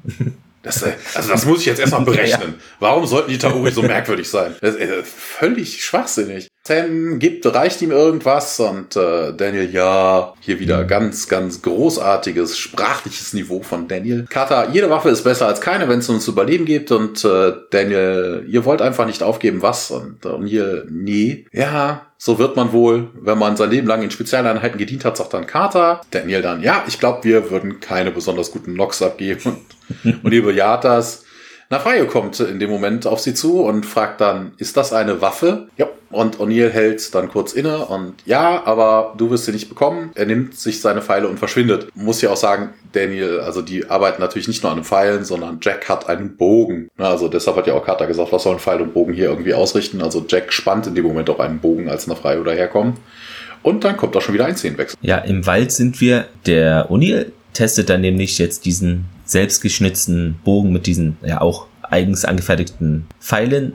Nafrayu läuft äh, hinter dem Pfeil her, den, der eben jetzt geschossen wurde, in einen Baumstumpf, zieht ihn dort raus und meint, ja, wenn die Spitze stumpf wäre, dann könntet ihr damit Früchte von den höchsten Zweigen holen. Jack nimmt dann erneut wieder einen Pfeil und meint, ja, da ist was dran. Warum wollt ihr denn überhaupt kämpfen? fragt Nafrayo und Unil, ja, eigentlich wollen wir das gar nicht. Nafrayo, ja, dann lasst es einfach. Unil dann, ja, das ist nicht so einfach. Ich glaube an den Frieden, genau wie du, ehrlich. Warum kämpft ihr dann? fragt Nafrayu. Und Unil weiter, ja, unser Feind lässt uns keine Wahl. Manchmal funktioniert es auch nicht, die andere Wange hinzuhalten. Hattest du ja vorhin schon gesagt.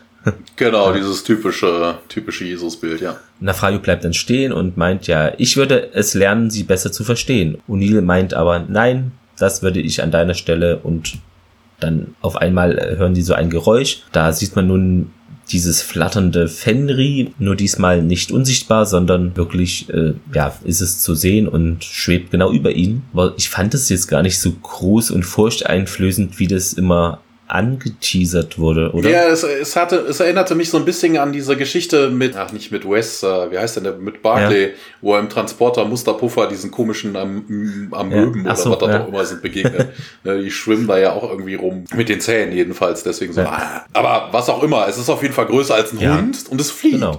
Und es hat haufenweise Zähne. Und Neil meint dann auch, ja, geh schon, lauf zu diesem Nafrayu. Der rennt in Sicherheit und Jack zieht einen Pfeil dann, er zielt und schießt auch, aber das Tier ist dann wohl wieder verschwunden. Wir bekommen auch eine neue Szene. Wobei das an dieser Stelle, da kommen wir später auch nochmal drauf, das Tier ist verschwunden. Also von wegen, es ist einfach ja. weg der Witz an der ganzen Geschichte ist, es ist nicht getarnt, nee. ne, wie man sonst, sonst wird man ja noch hören, es ist einfach weg. Das ist so ein bisschen wie das Stargate. Also das, äh, da müssen wir nachher, glaube ich, auch noch mal kurz drauf zu sprechen kommen. Es wird ja erklärt, wieso, weshalb, warum. Das macht einfach irgendwie keinen Sinn, dass es plötzlich irgendwie zwei Arten von Tarnung oder ja. Anführungszeichen Unsichtbarkeit gibt. Ja. Der Ofer, also der, der ältere von den, der älteste von den Nox, der älteste, einer der ältesten, ne, also er ist ja beides, ne? ist nicht nur alt, sondern auch einer der ältesten. Fährt mit seinen Fingern über so einen Baum, schmeckt dann das Harz, was da rausläuft. Also er stochert vor allen Dingen mit einem Messer darin rum. ähm, also irgendeine Gerätschaft. Muss jetzt kein Messer sein. Und leckt sich die Hand ab und reicht sie dann Daniel und fragt dann, hm, willst du auch? Ne? Und Daniel, nee, muss nicht sein. Ich versuche mir das gerade abzugewöhnen. Und äh, habt ihr eure Medizin hierher aus dem Wald? Ofer bejaht das so halb. Wir halten das Leben aus dem Wald, aus dem All hier. Sehr Philosophisch ähm, haben bestimmt auch Waldkindergärten dort, ja. Ja, und Daniel, ja, aber ihr müsst doch Medizin haben oder ihr besitzt ein Wissen, das wir nicht haben. Ufer interessiert das war wenig, der geht nämlich weiter. Daniel plappert aber weiter. Ich will damit sagen, dass wir viel von euch lernen könnten. Ich wünschte wirklich, wir könnten mit den Nox befreundet sein. Und dann dreht sich Ufer zu ihm um Daniel ergänzt dann, das ist nämlich der Hint, mhm. also in diesem Ohr ist er ja wirklich schlitz euch Freunde, teilen ihr Wissen miteinander. Uh. Na, also versucht wieder auf diese, weißt du, so typisch, ne? Er geht davon aus, dass sie irgendwie minder bemittelt sind und ja, komm, komm, lass Freunde sein. Freunde machen Spaß, Freunde teilen, ne? Also, der Ufer sagt dann, ja, ihr müsst noch viel lernen. Also er hält Daniel im Gegenzug scheinbar auch für doof. Aber okay, so ist das irgendwie in dieser Folge. Er geht auf jeden Fall weiter und äh, Daniel fragt dann, ja, warum unterrichtest du mich nicht? Ähm, ihr scheint zum Beispiel die Fähigkeit zu besitzen, Gedanken zu lesen.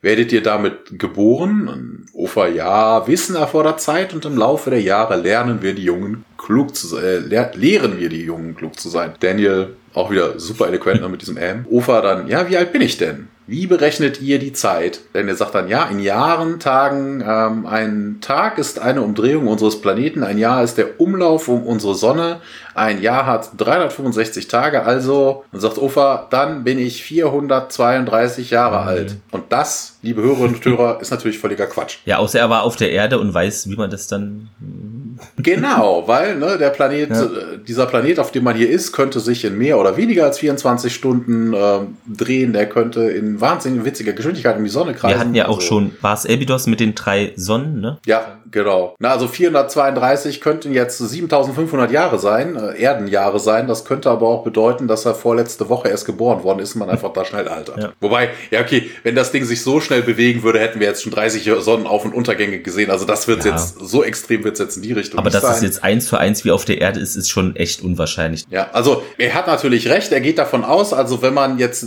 die Planeten und das Sonnensystem gleichsetzen würde, also in der Zeit, äh, die er alt ist, hat sich der Planet, der Nox, um, den ja. Plan um die Sonne der Nox halt 432 Mal so könnte rumrum ja, bewegt. Na, aber was das jetzt für menschliche Begriffe aussagt, man weiß nee. es nicht. Danny dann, hey, dafür siehst du aber großartig aus. Nova dann, danke. Ah. man läuft auf jeden Fall weiter und es gibt dann wieder einen Szenenwechsel. Ja, im Wald immer noch. Jack steht noch immer an dem Fleck, wo eben er auf diesen Fenry oder das Fenry geschossen hat. Und plötzlich aus dem Nichts äh, taucht dann Antheus auf. Du wirst Nafrayo nicht eure Unsitten lernen, meint dieser. Ja, wie hast du dir denn das vorgestellt? fragt O'Neill. Und er führt weiter aus, ja, nicht die Fenry haben die Fähigkeit, sich zu verbergen, sondern die Nox. Und O'Neill dann, ja, habt ihr auch das Stargate verschwinden lassen? Ein Fenry war in der Nähe, als ihr hindurchkamt, angelockt von eurer Ankunft. Wir verbergen sie vor den Jägern, die herkommen, meint Antheus. Ja, aber genau, das hatten mhm. wir ja mhm. vorhin, das habe ich ja vorhin schon kurz angewählt. Was hat das eine mit dem anderen zu tun? Also von wegen, man hat gedacht, okay, das Stargate geht an, da kommen jetzt Jäger wir müssen die Fenry verbergen. Ich das, jo. das ist auch gemacht, aber das Stargate so gelassen, oder? Ja, also. ja aber genau, warum sollte ich das sagen? Vor allen Dingen sind die ja auch über den Platz, auch wenn sie in der Szene ja eigentlich wild durcheinander, aber ne, von wegen, also selbst diese Fenry konnte man ja sehen ja. am Anfang. Ne? Also die haben ja diesen genau. Verzerrungseffekt genau. einfach nur, aber das Stargate war weg. Ja. Also da war nichts verzerrt, ja. das war wirklich weg. Also es scheint an dieser Stelle wirklich mehrere Arten von Tan äh, Technologie ja. zu geben. Auch diese Geschichte vorhin, dass wir, dass SG1 beschossen worden ist und dann plötzlich weg war. Also die wurden dort wegbewegt. Die wurden nicht unsichtbar gemacht, mhm. die wurden dort wegbewegt. Also genauso wie das Stargate. Ich glaube, sie erklären es später auch, sie könnten irgendwie die Phase ändern oder sonst was. Ne? Aber wenn ich etwas in der Phase ändere, dann kennt man ja auch in Star Trek oder so, dann ist das Ding nicht mehr in unserem Universum. Äh, dann ist es einfach weg. Also warum man diese Fenri dann irgendwie sieht, also dieses Verzerrfeld sieht, ja, ist irgendwie, Schön. also scheinbar scheint es da mehrere Technologien zu ja. geben. Einmal ein Update kam raus, jetzt gibt's keinen Verzerreffekt. Vor allen Dingen, wenn die, wenn die Art, wenn die wollen, dass da keiner hinkommt, ja, okay, weiß ich was, dann hätte man das Stargate wirklich in der Phase verschoben, dann kommt da auch keiner mehr durch. Ja. Okay, da kommen wir auch noch später kurz zu. Aber es hat nichts miteinander zu tun. Also was hat das Stargate mit den Jägern zu tun? Entweder will ich die Fenri dann vor den Jägern schützen, dann mache ich die Fenri unsichtbar, aber dann darauf hinweisen, hey, da ist noch irgendwas anderes, das Gate ist jetzt plötzlich weg. Ich habe keine Ahnung. Es ist vielleicht doch weggelaufen. Wer weiß. Die, hat Beine die Dialoge waren so schlecht, das Gate hatte keinen Bock mehr. Das wusste, was da kommt. Genau. Gesagt, nee. Ich bin weg. O'Neill meint auf jeden Fall, wir sind keine Jäger und Antheus dann, ja, gerade eben hast du doch versucht, den Fenry zu töten. Ja, ich wollte bloß den Jungen schützen und Antheus weiter, ja, du schützt seinen Körper und vergiftest seinen Geist. Ja, würdest du mir mal zuhören, meint O'Neill, die Goa'uld jagen diese Flugdinger nur, um herauszufinden, wie sie verschwinden können. Und sie werden es wohl bald erfahren, wie ihr das da anstellt. Matthäus meint dann, ja, diese Fähigkeit hat uns geholfen, seit unser Volk auf dieser Welt ist. Das heißt, die kommen woanders her vielleicht. Ja, das würde aber wieder einen Hinweis darauf geben. Also wir wissen natürlich als äh, treue Stargate-Gucker, dass das eine eigene, eine eigene Rasse ist. Aber an und für sich weist diese Aussage darauf hin, dass das Menschen wären. Weil diese Fähigkeit hat uns geholfen, seit unser Volk auf dieser Welt ist. Das heißt, man könnte theoretisch Mensch gewesen sein, war als Sklavenrasse auf dieser Welt und hat sich einfach weiterentwickelt. Ja. Aber ja, O'Neill dann weiter, früher haben die nicht gewusst, dass es euch gibt. Wenn sie es erfahren, werden sie euch versklaven. Das ist ihr Ziel. Antheus, nö, wir sind niemandes Sklaven, also ist da völlig entspannt irgendwie.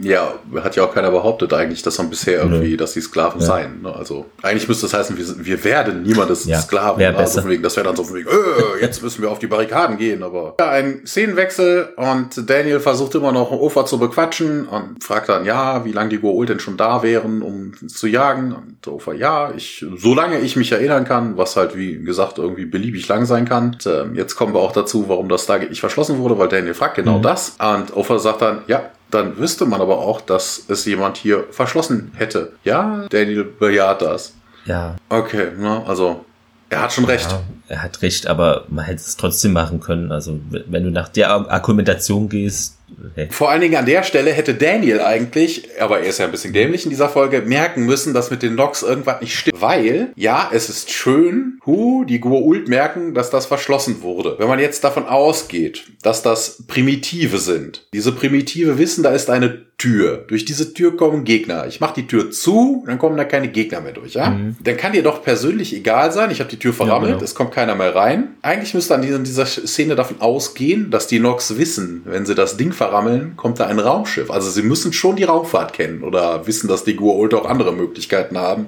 auf diesen Planeten zu kommen und nicht nur durch diese Tür. Ist anzunehmen, aber ja, Daniel ist eh nicht so auf der Höhe in dieser Folge. Deshalb. Ja. Kurze Szene war das. Wir wechseln auch wieder zurück ins Dorf der Nox und äh, Jack kommt mit Pfeil und Bogen zurück. Daniel erwartet ihn, also und scheint zurückgegangen zu sein. Daniel wiederholt doch mal die Altersangabe von Ofa, dass er 432 Jahre alt sei. Ja, und O'Neill ist aber überhaupt nicht verwundert und äh, es wären ja auch keine Menschen. Also sie scheinen mittlerweile also auch ihren, ihren Tricorder rausgeholt zu haben. Also sie wissen, dass das keine Menschen sind. Äh, wie auch immer. Ne? Also ich habe keine Ahnung von dieser Aktion mit, äh, ich schieß mal auf einen Baum. Ja, weiß nicht. Ne? Also durch die Belehrung so von wegen, hey, leer ihn doch nicht diese quatschigen ja. Wege, weiß O'Neill, okay, das sind keine Menschen. Also dieses Auftauchen, ne? Ja. also der Dings ist ja auf, A3 ist ja aufgetaucht, aber ob das ein Hinweis dafür ist, dass es Menschen sind oder nicht Menschen, ja, könnte sowas auch gelernt haben oder irgendwie sowas. Ja, Daniel, nee, menschenähnlich, aber eindeutig fortgeschrittener als alles, was sich auf der Erde entwickelt hat. Also, man weiß jetzt doch, die sind äh, deutlich höher entwickelt, als das den Anschein. Wobei das auch irgendwie ist eigentlich nicht fortgeschrittener, sondern höher entwickelt, heißt es im Englischen. Okay. Also Fort, Fortschritt heißt ja von wegen, ich habe Technologie und alles huppi-fluppi. Ja.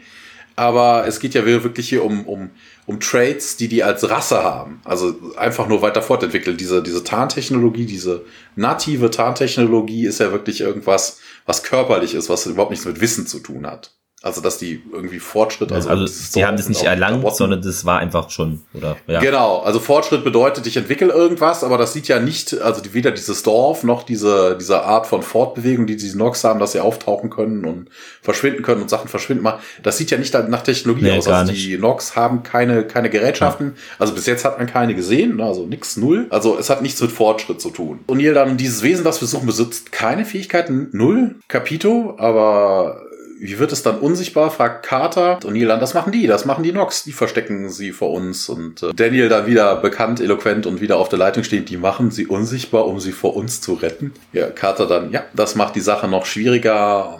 Daniel hakt dann wieder ein, ja, wenn Apophis erfährt, dass sie eigentlich, wenn sie eigentlich diese Fähigkeiten besitzen und Sam nickt und äh, Tiag, ja, dann wird er versuchen, sie zu erlangen. Und wenn er feststellt, dass ihm das nicht gelingt, wird er diesen Planeten bombardieren. Was er nicht besitzen kann, zerstört er. Das ist wiederum schwachsinnig, weil man weiß, versucht die Goa'uld ja schon länger diese Technologie zu erlangen, also Fähigkeit, Technologie, was auch immer. Bis jetzt hat auch keiner diesen Planeten nee, bombardiert. nichts zu sehen. also alles schön grün, ja. saftig. Ähm. Und hier wendet sich nochmal dem Problem an der Hand zu und sagt dann, hey, wir müssen also Schackel weg schaffen. In diesem Moment taucht dann Theos auf, also wie aus dem Nichts hier diese, ich Mhm. enttarn mich, ich mache den geistigen Schritt und sowas, ähm, irgendwie sowas. Ne, wir wissen es halt nicht. Also es sah nicht so aus, als wäre er angekommen Nee. im Sinne von, ich Ja. habe mich getarnt, sondern er scheint diesen, diesen Schritt durch den Hyperraum oder wie auch immer das funktioniert, gemacht zu haben. Also er hat die Phase wieder zurückgeschoben. Ja.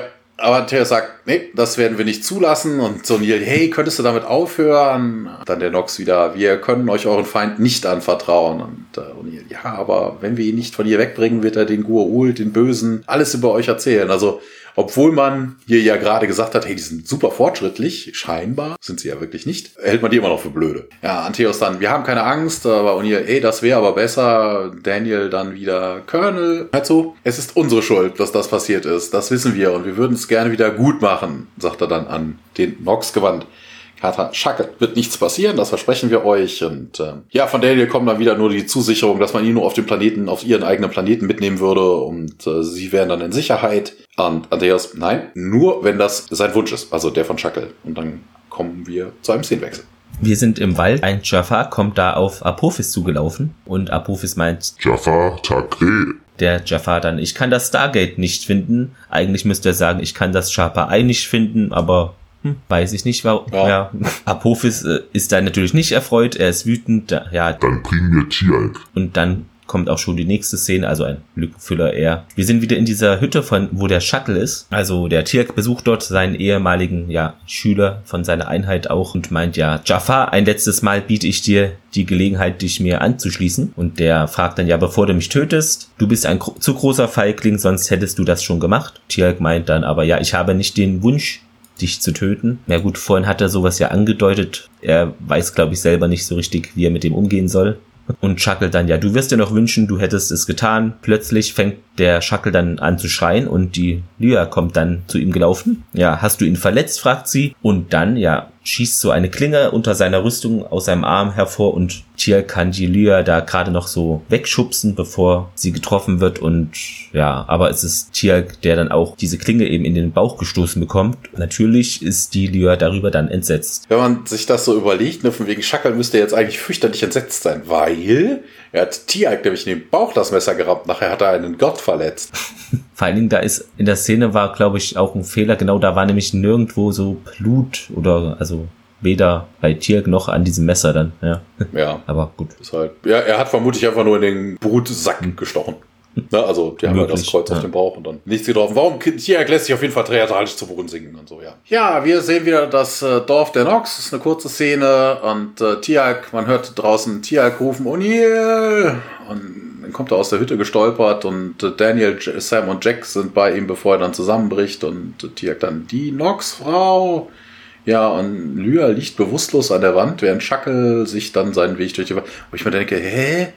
Also Tiag schubst Lyra zur Ja. Seite, damit sie nichts abkriegt. Er kriegt das Messer. Warum ist jetzt diese Frau? Also, hm. also vielleicht hat Tiag sie so heftig geschubst, dass er irgendwo sich den Kopf möglich, hat oder ja. so. Sehen das äh, selbe Dorf nochmal ein bisschen später und äh, Sam begutachtet mittlerweile Tiags Wunde und tupft ihm das Blut ab, was wir gerade festgestellt haben, gar nicht Ja. da war. Ja, Daniel wundert sich, wo die Nox mit Lyra hin sind und äh, O'Neill ja, weiß es auch nicht und äh, Tiag dann völlig aus dem Kontext heraus. Ich habe ihn gut trainiert. O'Neill geht aber nicht drauf ein und fragt dann, wird er wieder gesund? Weißt du, als wäre Tia gar nicht da. Also man redet irgendwie so aneinander vorbei. Und Carter, ja, wenn einer von uns so verwundet wäre, und äh, Tia, okay, meine Wunde wird heilen, wir müssen jetzt Chuckle finden und O'Neill, ja, das werden wir. Vor der Hütte der Nox tauchen jetzt plötzlich besagte Wesen auf und äh, Lyra liegt auf einem, ja, auf so einem Art Altar, drumherum so Blumengirlanden, wie so bei so einer amerikanischen Hochzeit, ne, diese, diese, äh, Ja, stimmt. ähm, wie nennt man das, ne? Diese Torbögen, Genau, die dann ja. irgendwie mit Blumen geschmückt sind, sowas in der Richtung wie so ein, ähm, ein Rosenbogen nennt man das, glaube ich, im Deutschen, ne? Ähm, sind mit Blumen geschmückt und tauchen dann auf, also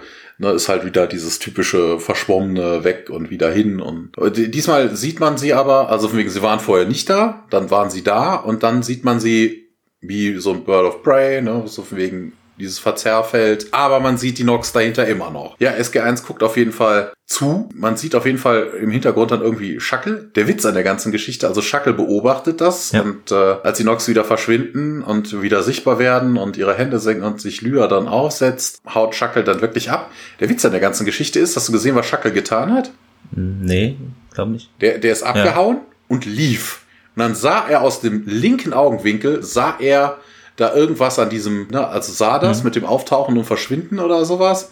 Also, und äh, dreht sich dann dem Ganzen zu, wo ich mir dann doch denke, so von wegen ist der im Kreis gelaufen, weil wenn ich doch von einer Stelle weglaufe, kann ich doch links aus dem Augenwinkel nicht dasselbe Örtchen, Dörfchen, Stelle sehen, die ich doch gerade hinter mir gelassen habe. Also, was der, weißt du, da sind locker Viertelstunde vergangen und der Schackel ist irgendwie ein paar Mal ums Dorf herumgelaufen oder sowas, anstatt zu Apophis zu rennen. Ich weiß es nicht. Ja. Der scheint sich auf jeden Fall verirrt zu haben. Zufällig. Aus dem Augenwinkel sieht er dann diese Szene. Also macht überhaupt keine, also er hockte nicht da und ja. beobachtete das Dorf, sondern er lief wirklich in irgendeine Richtung und sah aus den Augenwinkeln dieses Geschehen ah. und hat sich dem dann erst zu, also es, es macht keinen Sinn. Wie auch immer, Shackle ist abgehauen, Antheos geht dann zur SG1 und äh, man führt Lyra in, in die Hütte und äh, O'Neill stellt dann auch wieder das Offensichtliche fest, auf diese Weise habt ihr uns auch vom Tod zurückgeholt.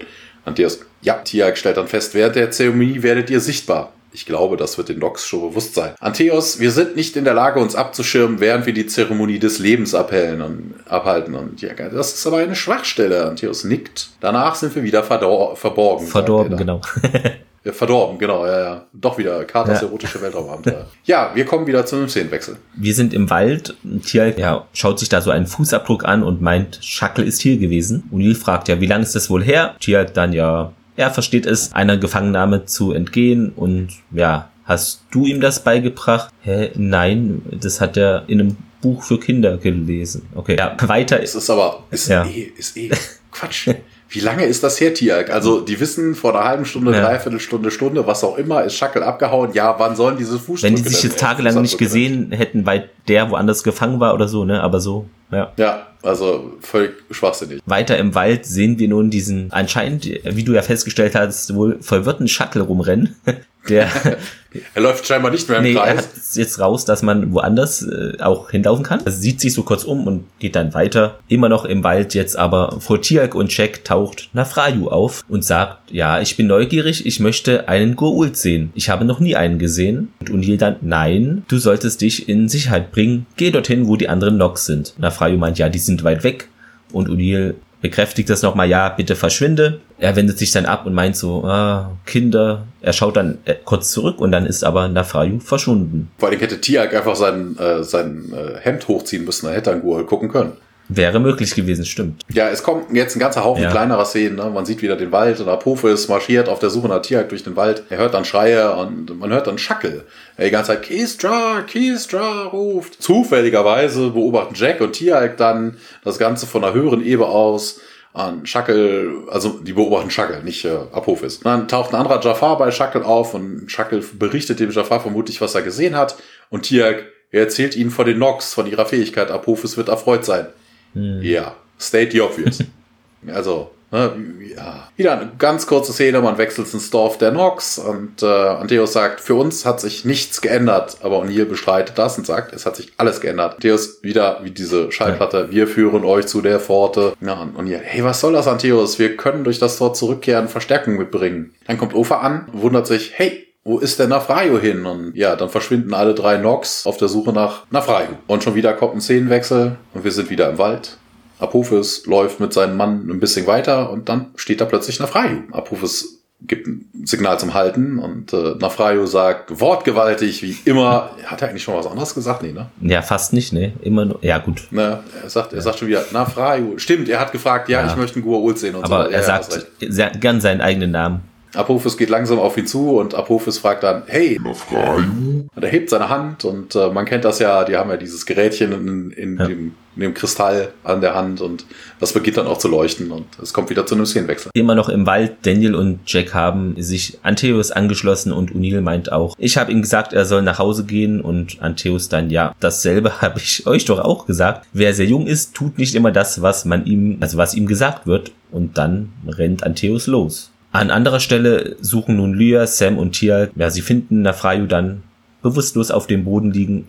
Von der anderen Seite kommt dann Antheus an und Jack und Daniel auf sie zu. O'Neill dann, ja, glauben sie auch, dass das ein Fall ist, hä? Captain und Carter bejaht das. Antheus hebt Nafrayo hoch und ja, er wird von Jack, wirft er den noch so einen Blick zu, so du bist schuldig jetzt äh, in dieser Situation, was da mit Nafrayu geschehen ist und macht sich dann auf den Weg. Sie bringen Nafrayu in das Dorf zurück, beginnen dann mit dieser Zeremonie, haben wir ja eben auch schon so erlebt. Lyra dann, wir müssen mit der Zeremonie beginnen. O'Neill dann, nein, wartet. Daniel meint, ja, die können ihn wieder zum Leben erwecken. Haben wir auch eigentlich so mitbekommen. Außer jemand hat gerade in der Folge geschlafen. Tiak dann, ja, Shackle hat Apophis von eurer Zeremonie erzählt. Ihr könnt euch dabei ja auch nicht verbergen. Ja, und Antheus meint, ja, aber wir müssen das jetzt hier durchziehen. Und O'Neill dann nochmal, ja, sie werden angreifen, sobald ihr damit wohl anfangt. Carter meint, gebt uns unsere... es ist aber albern. Also mal ganz ernsthaft die haben einen Nox gefangen. Hm. Warum haue ich den da nieder? Damit man, also ich hätte ja verstanden, hätte man den niedergeschlagen und den irgendwo liegen lassen, beziehungsweise hätte er noch nicht mal gemacht, den hätte er einsacken können und sich dann denken, hey, das ist ein Kind, die Eltern werden bestimmt ankommen und das Kind suchen. Ja, so. Und dann machen wir die auch platt genau. Und nehmen die auch mit. Also warum dieses Kind da liegen lassen, obwohl man schon einen Nox ja, Man hat, wollte ja immer so einen haben hat. eigentlich, oder? Ja. Genau. Und wenn Schackel erzählt hat, davon wegen, dass die das eher sind, äh, oder die das auch können, man muss es ja nicht, ne, ja. könnte ja sein, dass beide, also die alle nativen äh, einheimischen Kreaturen, ob jetzt äh, Nox oder Fenri oder so, diese Fähigkeit haben. Aber es macht doch gar keinen Sinn. Er hätte einfach warten können, bis dann die Eltern kommen, sacken die gegebenenfalls auch noch ein. Mit den Menschen hat man leichtes Spiel, ja. das hat man ja vorhin schon am Anfang der, der Folge wieder bemerkt. Also was das denn jetzt soll, zu hoffen, dass die dann dieses äh, Ritual durchführen, man hätte sie auch vorher schon einsacken können. Also ist irgendwie schon. merkwürdig. Ja. ja, Antheus will eben nicht, dass hier getötet wird, also will denen jetzt nicht die Sachen, die Waffen zurückgeben. Neil, ja, okay, wir finden schon den Weg zum Stargate. Jedenfalls will ich nicht dabei sein, wenn eben die große Schlachterei losgeht. Los, los. Da, äh, Daniel dann ja, check. Und O'Neill, das ist ein Befehl. Bitte, wir brauchen eure Hilf Hilfe, meint Daniel noch. Aber Antheus breitet seinen, seinen Arm aus. Ja, lebt wohl, Daniel. Und dann verschwindet er auch. Ja, und dann wieder eine ganz kleine Szene. SG1 marschiert durch den Wald. Ja, ob sie uns das abkaufen, fragt O'Neill und Carter. Ich wäre auch fast darauf reingefallen. Ja, wir sehen wieder das Dorf der Nox, dass die abhauen. Das war völliger ja. Nonsens. Lyra sagt, könnten Ly äh, Nafrayo zu den anderen bringen.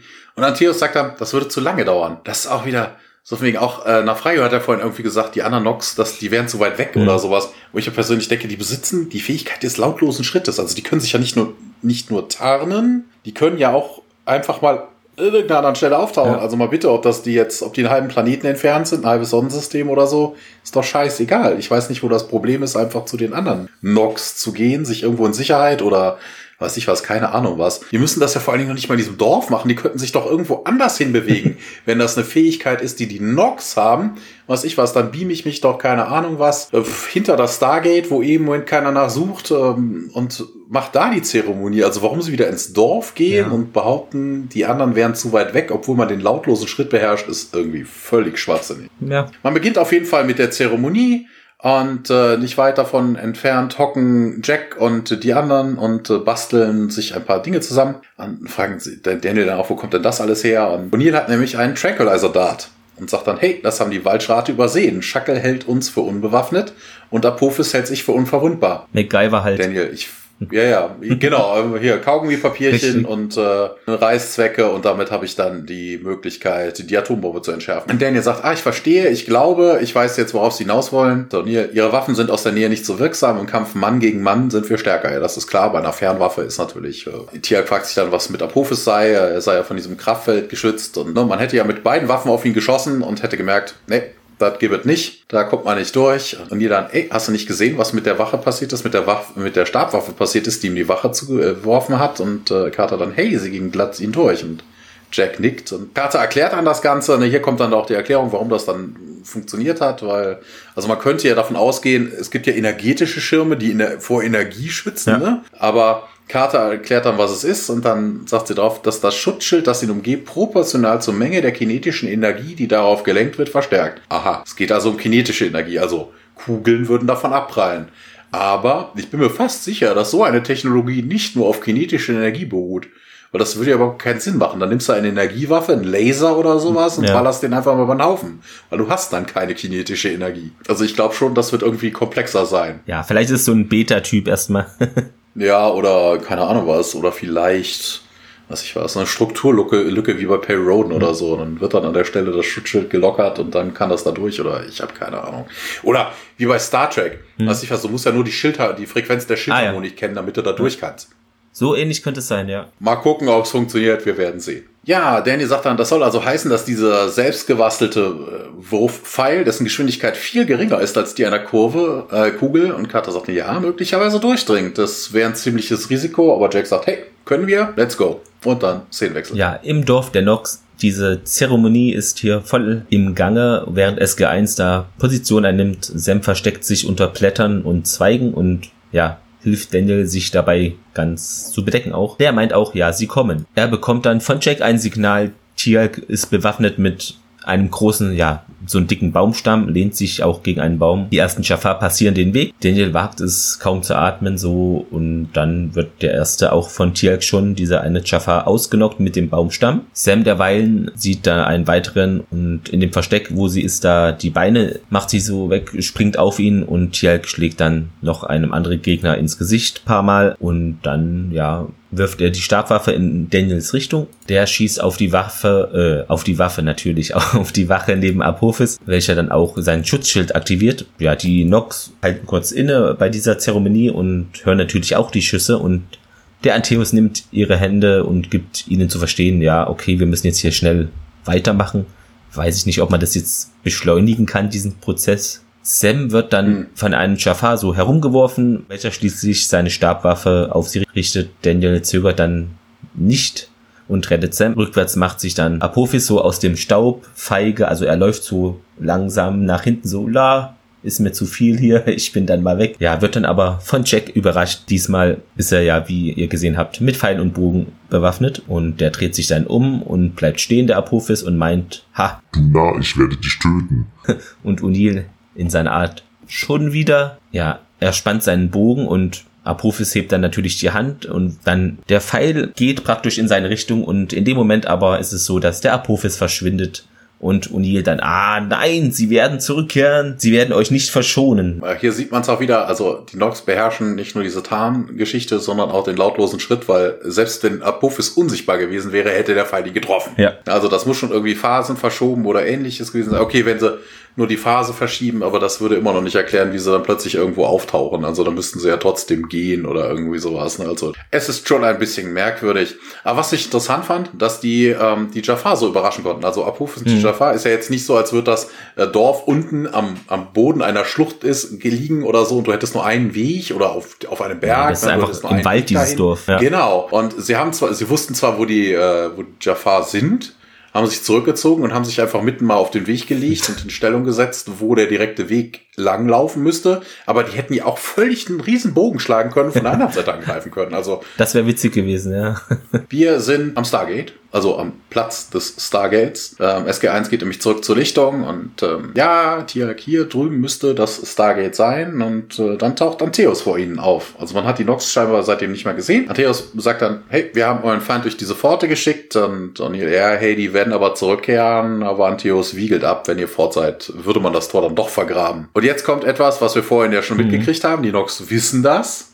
Sonst hätten sie das schon längst verbuddelt. Und Neil sagt, dann werden sie mit Raumschiffen können, mit ganzen Armeen. Und, und der sagt, ja, schon möglich. er scheint aber nicht sonderlich besorgt zu sein. Ja, Nafayo taucht dann wieder aus dem Licht auf und äh, Sam lächelt ihn an. Und äh, ja, hier. Nafayo wollte euch Lebwohl sagen, sagt dann Antheus. Und O'Neill, schön, dass du wieder lebst. Und Nafayo und ihr, wir haben eure Waffen schon durch die Pforte geschickt. Wobei, ja, ne? Also wir wissen, was mit den Waffen passiert, wenn die durch die Pforte geschickt werden. Die sind jetzt alle kaputt. Das kostet schon ja, viel Geld, Leute. Fort, ja iriscode.de. Ja, O'Neill, ja, da wir gerade vom Sternentor reden, ähm, Antheus, ihr macht euch Sorgen um uns, ja. Und O'Neill, jo, Antheus, wieso? Na, also hm. man hält sich immer noch gegenseitig, wird absolut minder bemittelt. Tiag sagt dann, das ist das Geilste an der ganzen Geschichte. Ne? Es ist unsere Art, dass die Starken die Schwachen verteidigen. Und O'Neill betont nochmal, dass man Angst um sie hätte. Ja, Antheus sagt dann aber, hey, O'Neill, bevor du gehst, möchte ich dir noch etwas zeigen. Antheus winkt mit seiner Hand so ein bisschen in der Luft herum wie so ein großer Zauberer und dann taucht in den Wolken am Horizont eine riesige fliegende Stadt auf. Na, also unsichtbar scheint die nicht gewesen zu sein. Wir haben keinen Flackereffekt gesehen. Scheinbar ist die irgendwie Phasen verschoben oder. Final Fantasy 7 oder so. Ja. Keine Ahnung was. Auf jeden Fall riesengroß und das sieht auch nicht so, so minder bemittelt aus wie diese Holz. Gar nicht. Ja. Na, also von wegen, ne, es scheint wirklich äh, bautechnisch durchaus überlegen sind, vor allen Dingen ein fliegendes Ding. Also Ganz ernsthaft. Ja, man sieht auf jeden Fall einen Fenri, der da irgendwie vor dieser Szenerie rumflattert. Also die Nox scheinen diesen Tarneffekt irgendwie aufgehoben zu haben oder was auch immer, was das auch immer ist. Wir konnten das ja jetzt hier irgendwie nicht abschließend klären. Und dann ihr sagt, oh mein Gott. Und jetzt kommt das Geilste. Das ist irgendwie sowas wie, wie in der Bibel, ne? So von Antheus dann wie der Engel, der dann Maria sagt, Fürchtet euch nicht. Das ist so großartig. Fürchtet euch nicht.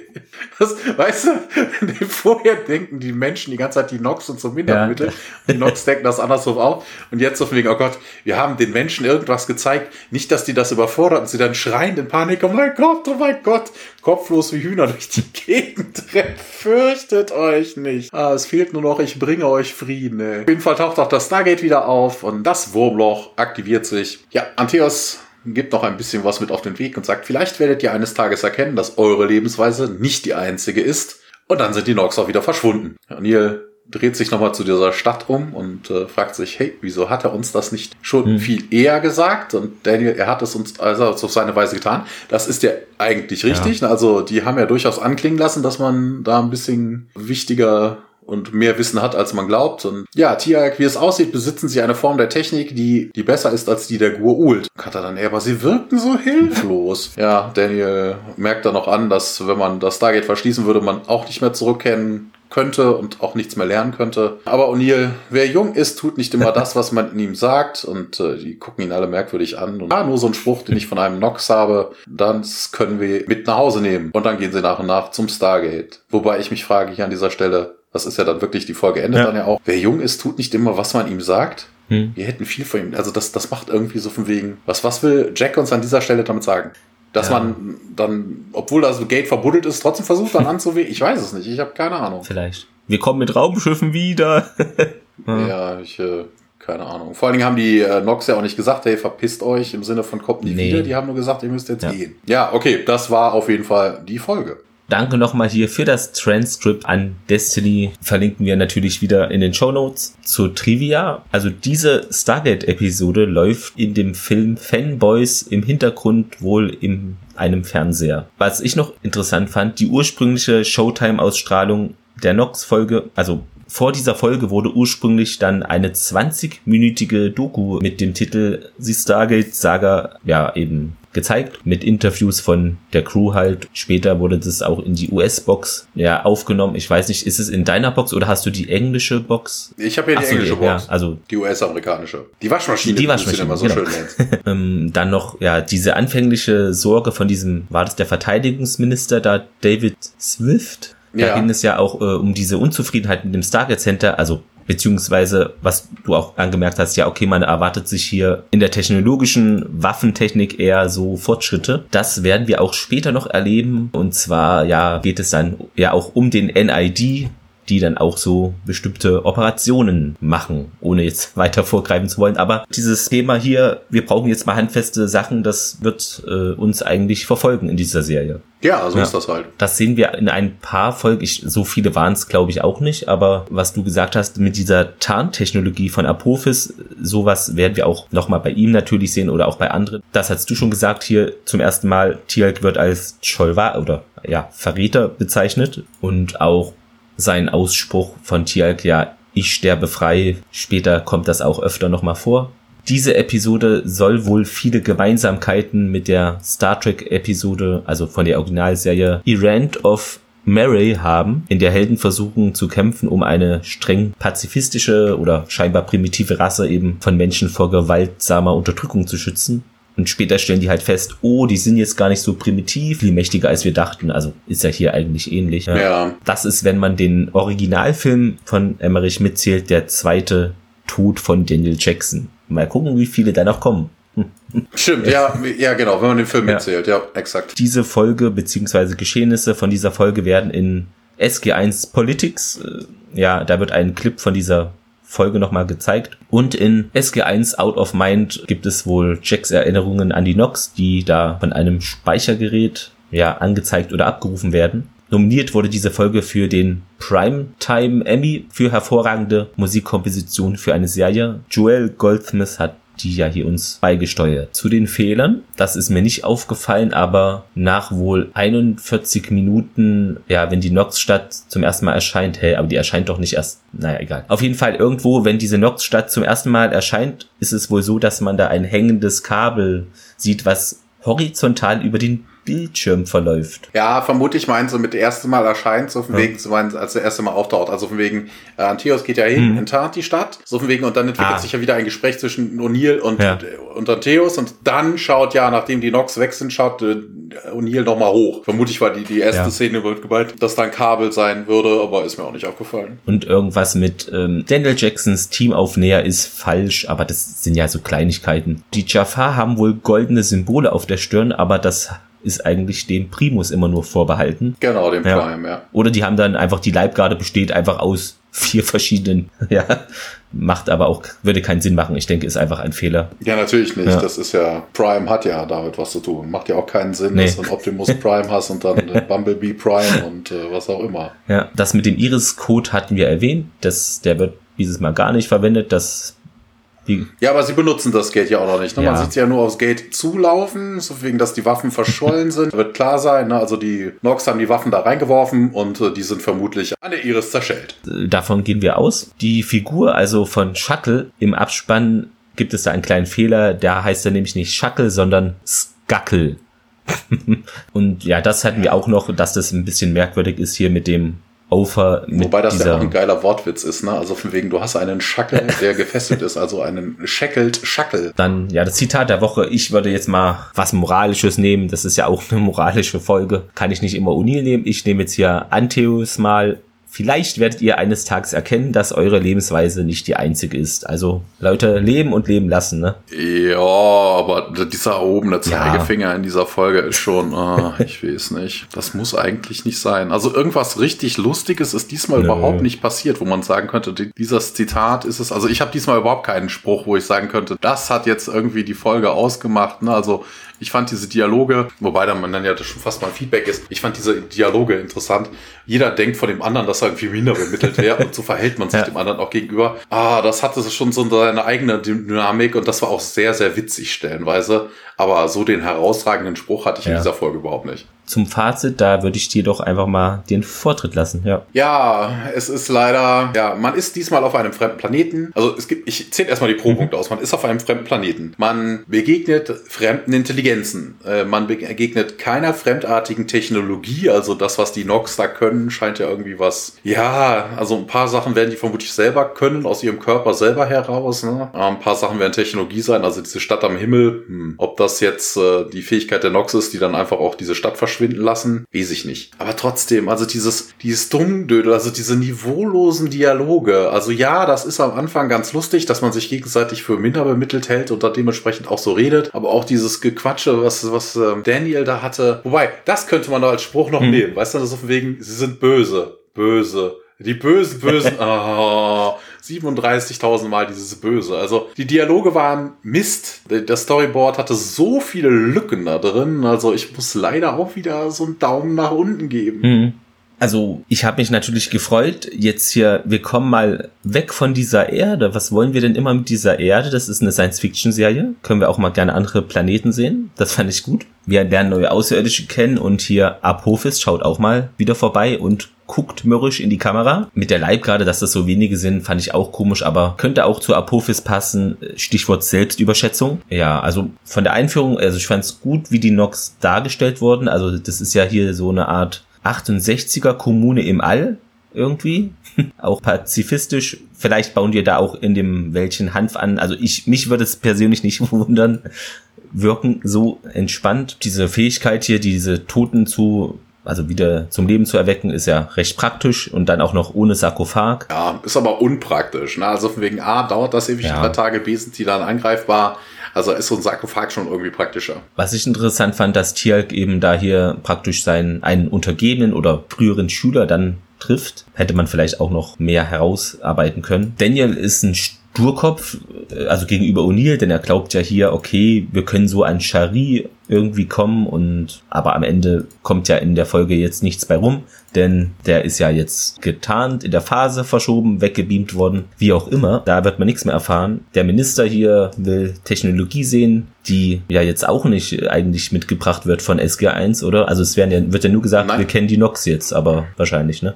Ja, aber keinerlei nee. Technologie. Mal gucken, wie gut es dann ankommen wird. Das finde ich ist ein selten eher für eine Sci-Fi-Serie, dass eben da auch aus Sicht von den Politikern gesagt wird, hier, wir wollen jetzt hier Ergebnisse sehen. Das finde ich ein, gut für die Immersion eigentlich. Okay, die Botschaft war ein bisschen, ja, Klischee so, aber eigentlich, ich fand es nicht ganz so schlimm wie in Verraten und Verkauft. Ja, hm. wobei die Botschaft ja hier eigentlich gar keine ist. Ne? Also es ja. ist, äh, das klang so am Anfang, ja, am Anfang. halte die rechte Wange hin, ja. Äh, wenn mit jemand auf die linke klatscht, aber das ist es ja hm. eigentlich nicht. Die Aussage der Folge ist ja, wenn jemand versucht, auf die rechte Wange zu hauen, benutzt du einfach übermäßig Technologie und der kann ja nicht mehr auf die linke hauen. Atmosphärisch hat mir die Folge trotzdem gefallen mit diesem Waldsetting, obwohl die Dialoge, wie ja Thomas auch eben schon gesagt hat, wirklich diesmal ja nicht so toll waren. Gerade Daniel fiel da sehr heraus, fand ich. Und auch hier der, wie heißt er, von den Nox, Antheus. Ja, ich sag mal so, äh, Daumen in die Mitte. Vielleicht zuckt er ab und zu mal nach oben, aber es war jetzt nicht so einer der tollen Folgen oder so. Ja, also falls unsere Fans irgendwie was haben zu dem Thema, was können denn die Nox? Also Phasen verschieben die jetzt irgendwelche Dinge, ja. können die nur Sachen tarnen und äh, dann hätte man halt das Stargate halt auch finden müssen, ne? dann wäre es halt nur getarnt. Wir wissen es nicht. Also gibt es vielleicht noch mehr Technologie? Also können die gegebenenfalls den lautlosen Schritt oder sowas oder schleichen die sich dann einfach nur getarnt durch die Gegend, in der übergeordneten Phase unerkannt durch die Gegend, wenn sie irgendwo auftauchen und sind bis dahin gelaufen? Also falls ihr da irgendwie Infos habt, gerne einen Kommentar hinterlassen. Ja, Thomas hat es schon gesagt. Feedback natürlich auch könnt ihr uns hinterlassen über die üblichen Kanäle Kanäle und auch ob euch die Folge so gefallen hat oder was ihr da noch an weiteren Informationen auch habt. Lasst uns das gerne zukommen. Wir lesen das. Ja, dann empfehlt uns weiter. Bewerten könnt ihr uns bei Apple Podcast. Ja, dann wünschen wir euch noch einen schönen Tag. Ja, einen schönen Tag, guten Abend, so guten Morgen. Äh, ja, bleibt gesund und wir hören uns in zwei Wochen wieder. Tschüss. Ciao.